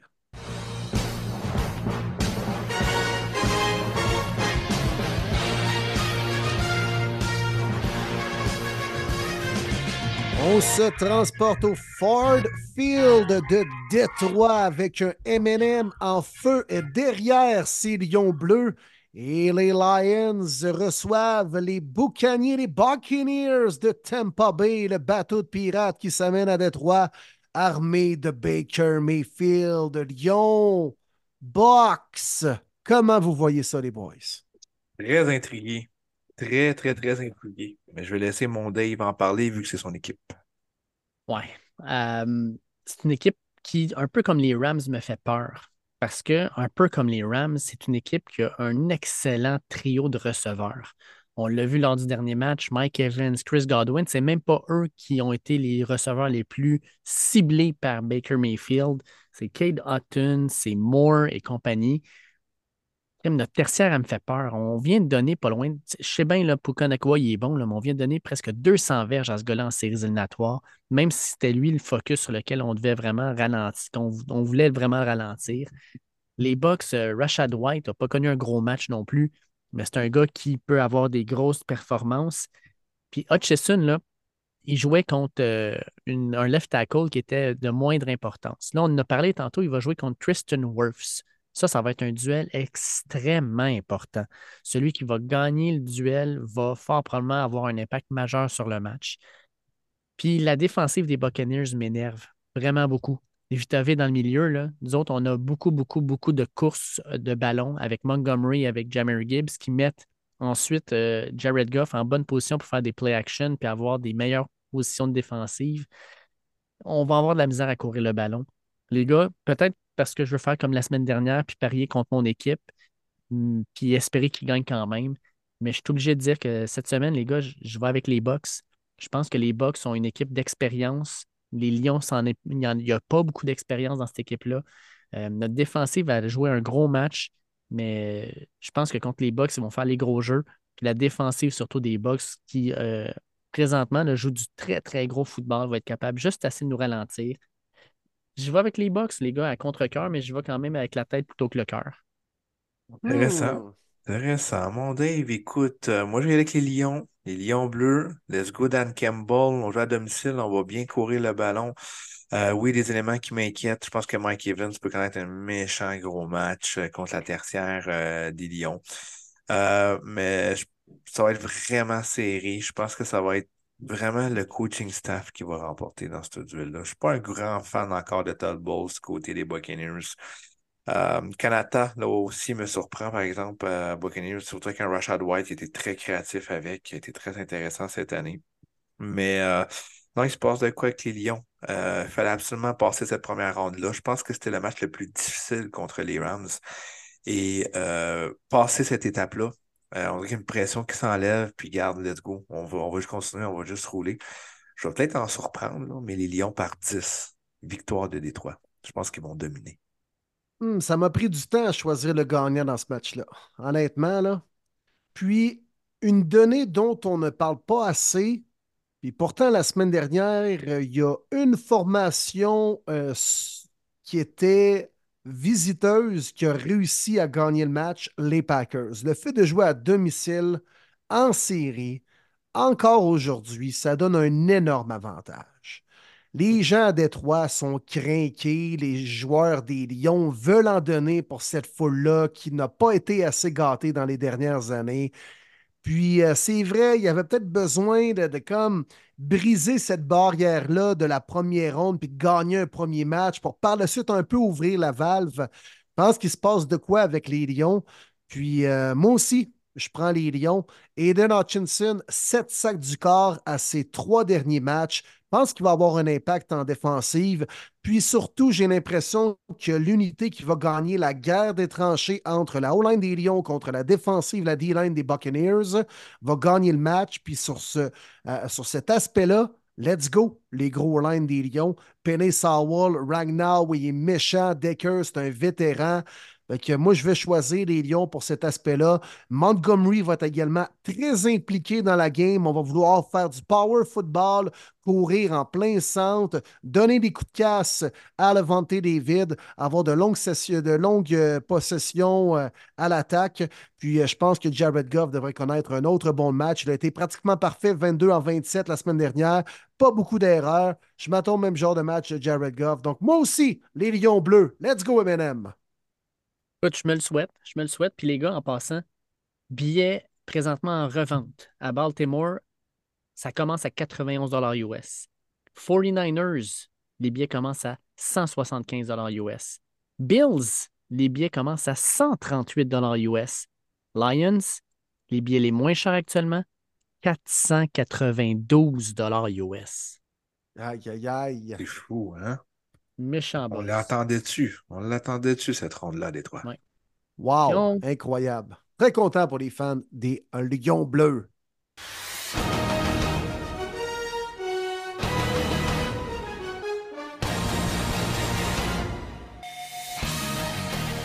On finit ça avec un grand match. On a parlé un petit peu plus tôt avec notre ami Bob Genet. C'est le troisième duel entre deux grands carrières, deux carrières qu'on considère pour plusieurs dans le top 4, même le top 3 de la NFL en ce moment. Patrick Mahomes, premier départ sur la route en carrière en série, ça me fait capoter. Outre les matchs du Super Bowl, il a toujours joué à Kansas City. Comment est-ce qu'il va répondre contre une atmosphère complètement hostile et qui le déteste? Les Bills ont battu les Chiefs cette année à Kansas City. Beaucoup de blessés. Reste que l'offensive ressemble pas mal à, la même? Parce que cette fois-ci, les Chiefs vont vouloir jouer les troubles fêtes et battre les Bills à leur domicile. Je pense, je pense que les Chiefs arrivent là avec un gros avantage, puis c'est l'avantage de la santé. Ils ont un club relativement santé. Euh, c'est un club aussi qui ne sera pas impressionné par les éléments de Buffalo. Euh, euh, ils viennent de connaître un match à moins 30. Là. Eux autres, moins 10, ça va être chaud quand même. Là. Euh, fait que ça, ça, pour ça, je pense que c'est un avantage majeur pour les Chiefs. J'ai hâte de voir comment Patrick Mahomes va gérer la foule, va gérer le bruit. Euh, normalement, il joue euh, dans le confort de son petit stade. un beau silence quand il appelle les jeux. mais tu sais, c'est un cadre d'expérience, Patrick Mahomes. Puis du côté des Bills, ben, Colin, cette défensive-là qui est vraiment maganée, elle n'a plus de secondaire, elle n'a pas beaucoup de tertiaire non plus. Elle a une ligne défensive, c'est à peu près tout. Euh, on va prendre avantage d'une ligne offensive des Chiefs qui a euh, moins bonne qu'à l'habitude, mais ça reste quand même que Patrick Mahomes peut bouger, peut courir, puis va trouver les gros jeux quand ça va être nécessaire. La défensive des Chiefs qui joue des gros matchs va être capable de juste un peu ralentir Josh Allen, juste assez. Ça me fait mal de dire ça, mais je suis obligé d'y aller avec les Chiefs qui sont négligés. Je vais y aller avec euh, les Chiefs pour aller en finale de conférence. Ouais, moi je suis euh, désolé pour euh, Bob Genet et les membres de la Bills Mafia, mais je me range aussi du côté des Rouges, des Bills, des Chiefs. Pardon, quel lapsus. Non, je pense que Mahomes va vouloir tirer profit pour trouver un élément de motivation, le fait de jouer un premier match à l'étranger. Puis là, quand Mahomes va répondre de quelle façon face à ça, puis tu sais, Mahomes souvent a eu besoin d'un élément pour se motiver. L'an dernier, c'était le fait de gagner euh, euh, sans Hill. Euh, par la suite, c'était de, prouver qu'il était capable d'amener son équipe au Super Bowl. Il a toujours, c'est toujours servi d'une source de motivation. L'an dernier, le Burrowhead Stadium avec Joe Burrow voulait y mettre d'un dent. Quand Mahomes a un élément de motivation, souvent il est dangereux. Puis j'ai l'impression aussi qu'on va tirer profit de euh, la euh, défensive des Bills qui est éclopée au niveau du centre du terrain, les secondaires et également les fameux nickels dont on parlait tantôt. Puis souvent, mais ça, c'est les gars qui vont affronter les Travis Kelsey de ce monde. Donc, je pense qu'on va tenter de, profi- de profiter de ça et surtout d'établir notre jeu au sol avec Isaiah Pacheco, qui est en train de s'établir comme un bon porteur de ballon. Il est fatigué à affronter. Justement, il fatigue une défensive lorsqu'il a plusieurs portées. Mahomes va étirer les jeux, sortir un lapin de son chapeau et faire un Houdini au mauvais moment. Pense que les Chiefs vont aller scraper le party à Buffalo. Victoire des Chiefs 26-20. Eux, ils ont fait un changement qui était nécessaire, puis c'était au poste de coordinateur offensif. Un impact assez incroyable, parce qu'on a décidé de comprendre que James Cook était de loin le porteur numéro un de l'équipe et un porteur de ballon dominant. Euh, ça a complètement changé l'offensive. On redonne le ballon à Josh Allen pour dire, regarde, on voulait juste te faire un pocket passer, mais t'es pas juste ça. On comprend que ça te faire cogner, c'est plate, mais c'est ce que ça prend pour aller chercher des victoires. Les gars sont ralliés, ils sont ralliés autour de Josh. Oui, il peut arriver, il peut faire des commettre des revirements, tout ça, mais c'est le Brett Favre des temps modernes. Tu vis, tu meurs avec lui. C'est ton joueur de franchise. Les gars l'aiment, les gars se défoncent pour lui. Et c'est ce qui va arriver. Moi, je vais avec une victoire des Bills à domicile pour shutdown et battre les Chiefs pour la première victoire en playoff de Josh Allen contre Pat Mahomes. On veut vraiment, vraiment aller loin cette année. On veut aussi profiter du fait qu'on a fini deuxième contre toute attente parce qu'il y a six semaines, on savait même pas beaucoup d'équipes de gens qui diraient qu'on n'aurait pas fait les séries. Mais maintenant, on veut le prouver qu'on on le voulait absolument finir à cette place-là pour être à domicile dans ce moment-là critique contre une grosse équipe, celle des Chiefs qui, qui connaît les victoires en série. Je m'attends à un gros match de James Cook, je m'attends à ce qu'on court le ballon. Pacheco est excellent de l'autre côté, mais je prends James Cook présentement, qui selon moi est en feu, un des meilleurs porteurs de ballon dans la ligue. Euh, ce qui m'inquiète, la défensive contre la, l'offensive des Chiefs avec autant de blessures. Il va en avoir des points marqués. Mais euh, je pense que vraiment, c'est Josh Allen qui va avoir le ballon à la fin, puis c'est lui qui va aller chercher la victoire sur un boité. Victoire des Bills, 29-26. Ça va être bon, les boys. Ça va être Ouais. du bonbon, ce match-là. Honnêtement, là.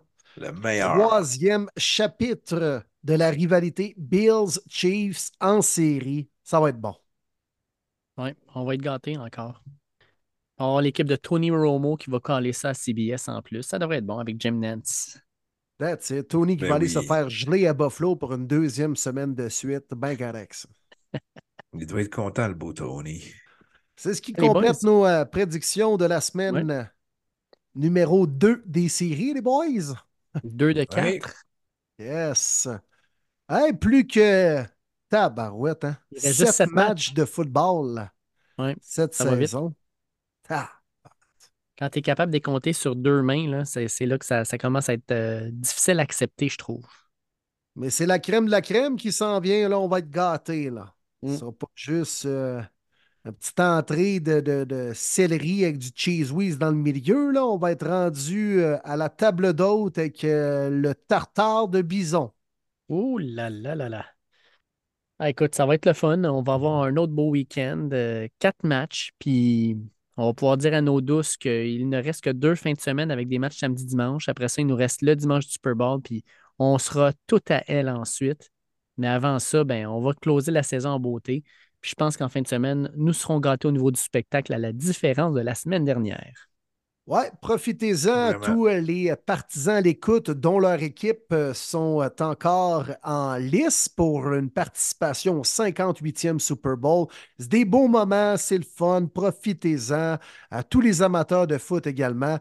Pense que c'est un des, week-ends également avant le Super Bowl. Il y a des rassemblements, là, puisque les finales de conférence, c'est dimanche. Le dimanche, on, on est peut-être un petit peu plus avec la famille, mais là, le, le samedi, on a deux matchs. J'ai l'impression qu'il va y avoir des rassemblements à gauche, à droite des amateurs de foot ce week-end. Profitez-en, chum.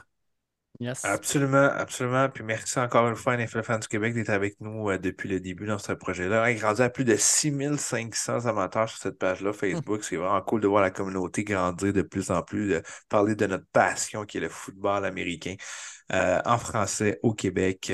Donc, euh, vraiment cool. Merci d'être là. Puis euh, profitez vraiment de ce week-end-là qui, euh, je crois, on va être très, très, très excités d'en parler au, au prochain podcast euh, la semaine prochaine. Ouais, Puis merci. Merci à Bob Genet. hein, Puis euh, Bob qui Ben va oui. recevoir euh, 60 Québécois à son tailgate la semaine prochaine. La Bills Mafia québécoise descend à Buffalo pour aller voir ce match-là. Fait que merci euh, Bob du temps que tu nous as donné. Puis Crème, euh, bonne chance à tes Bills. Avec des auditeurs de premier début qui seront présents également. Profitez-en. Let's go. Puis euh, bon foot à tout le monde. Dave et Marty. Let's go. On s'en Yes. parle la semaine prochaine pour décortiquer ces quatre matchs-là. Et là, on aura les euh, participants finale de conférence du côté de la nationale et de l'américaine. Merci à tout le monde aussi de vos belles questions, les auditeurs. C'est trippant d'avoir Oui. autant de questions. C'est motivant. Puis, euh, gênez-vous pas. On va toutes les répondre. On est là pour ça. Merci, la belle communauté d'être là. Bon football, la gang. Yes, bon foot. Merci bon d'être là.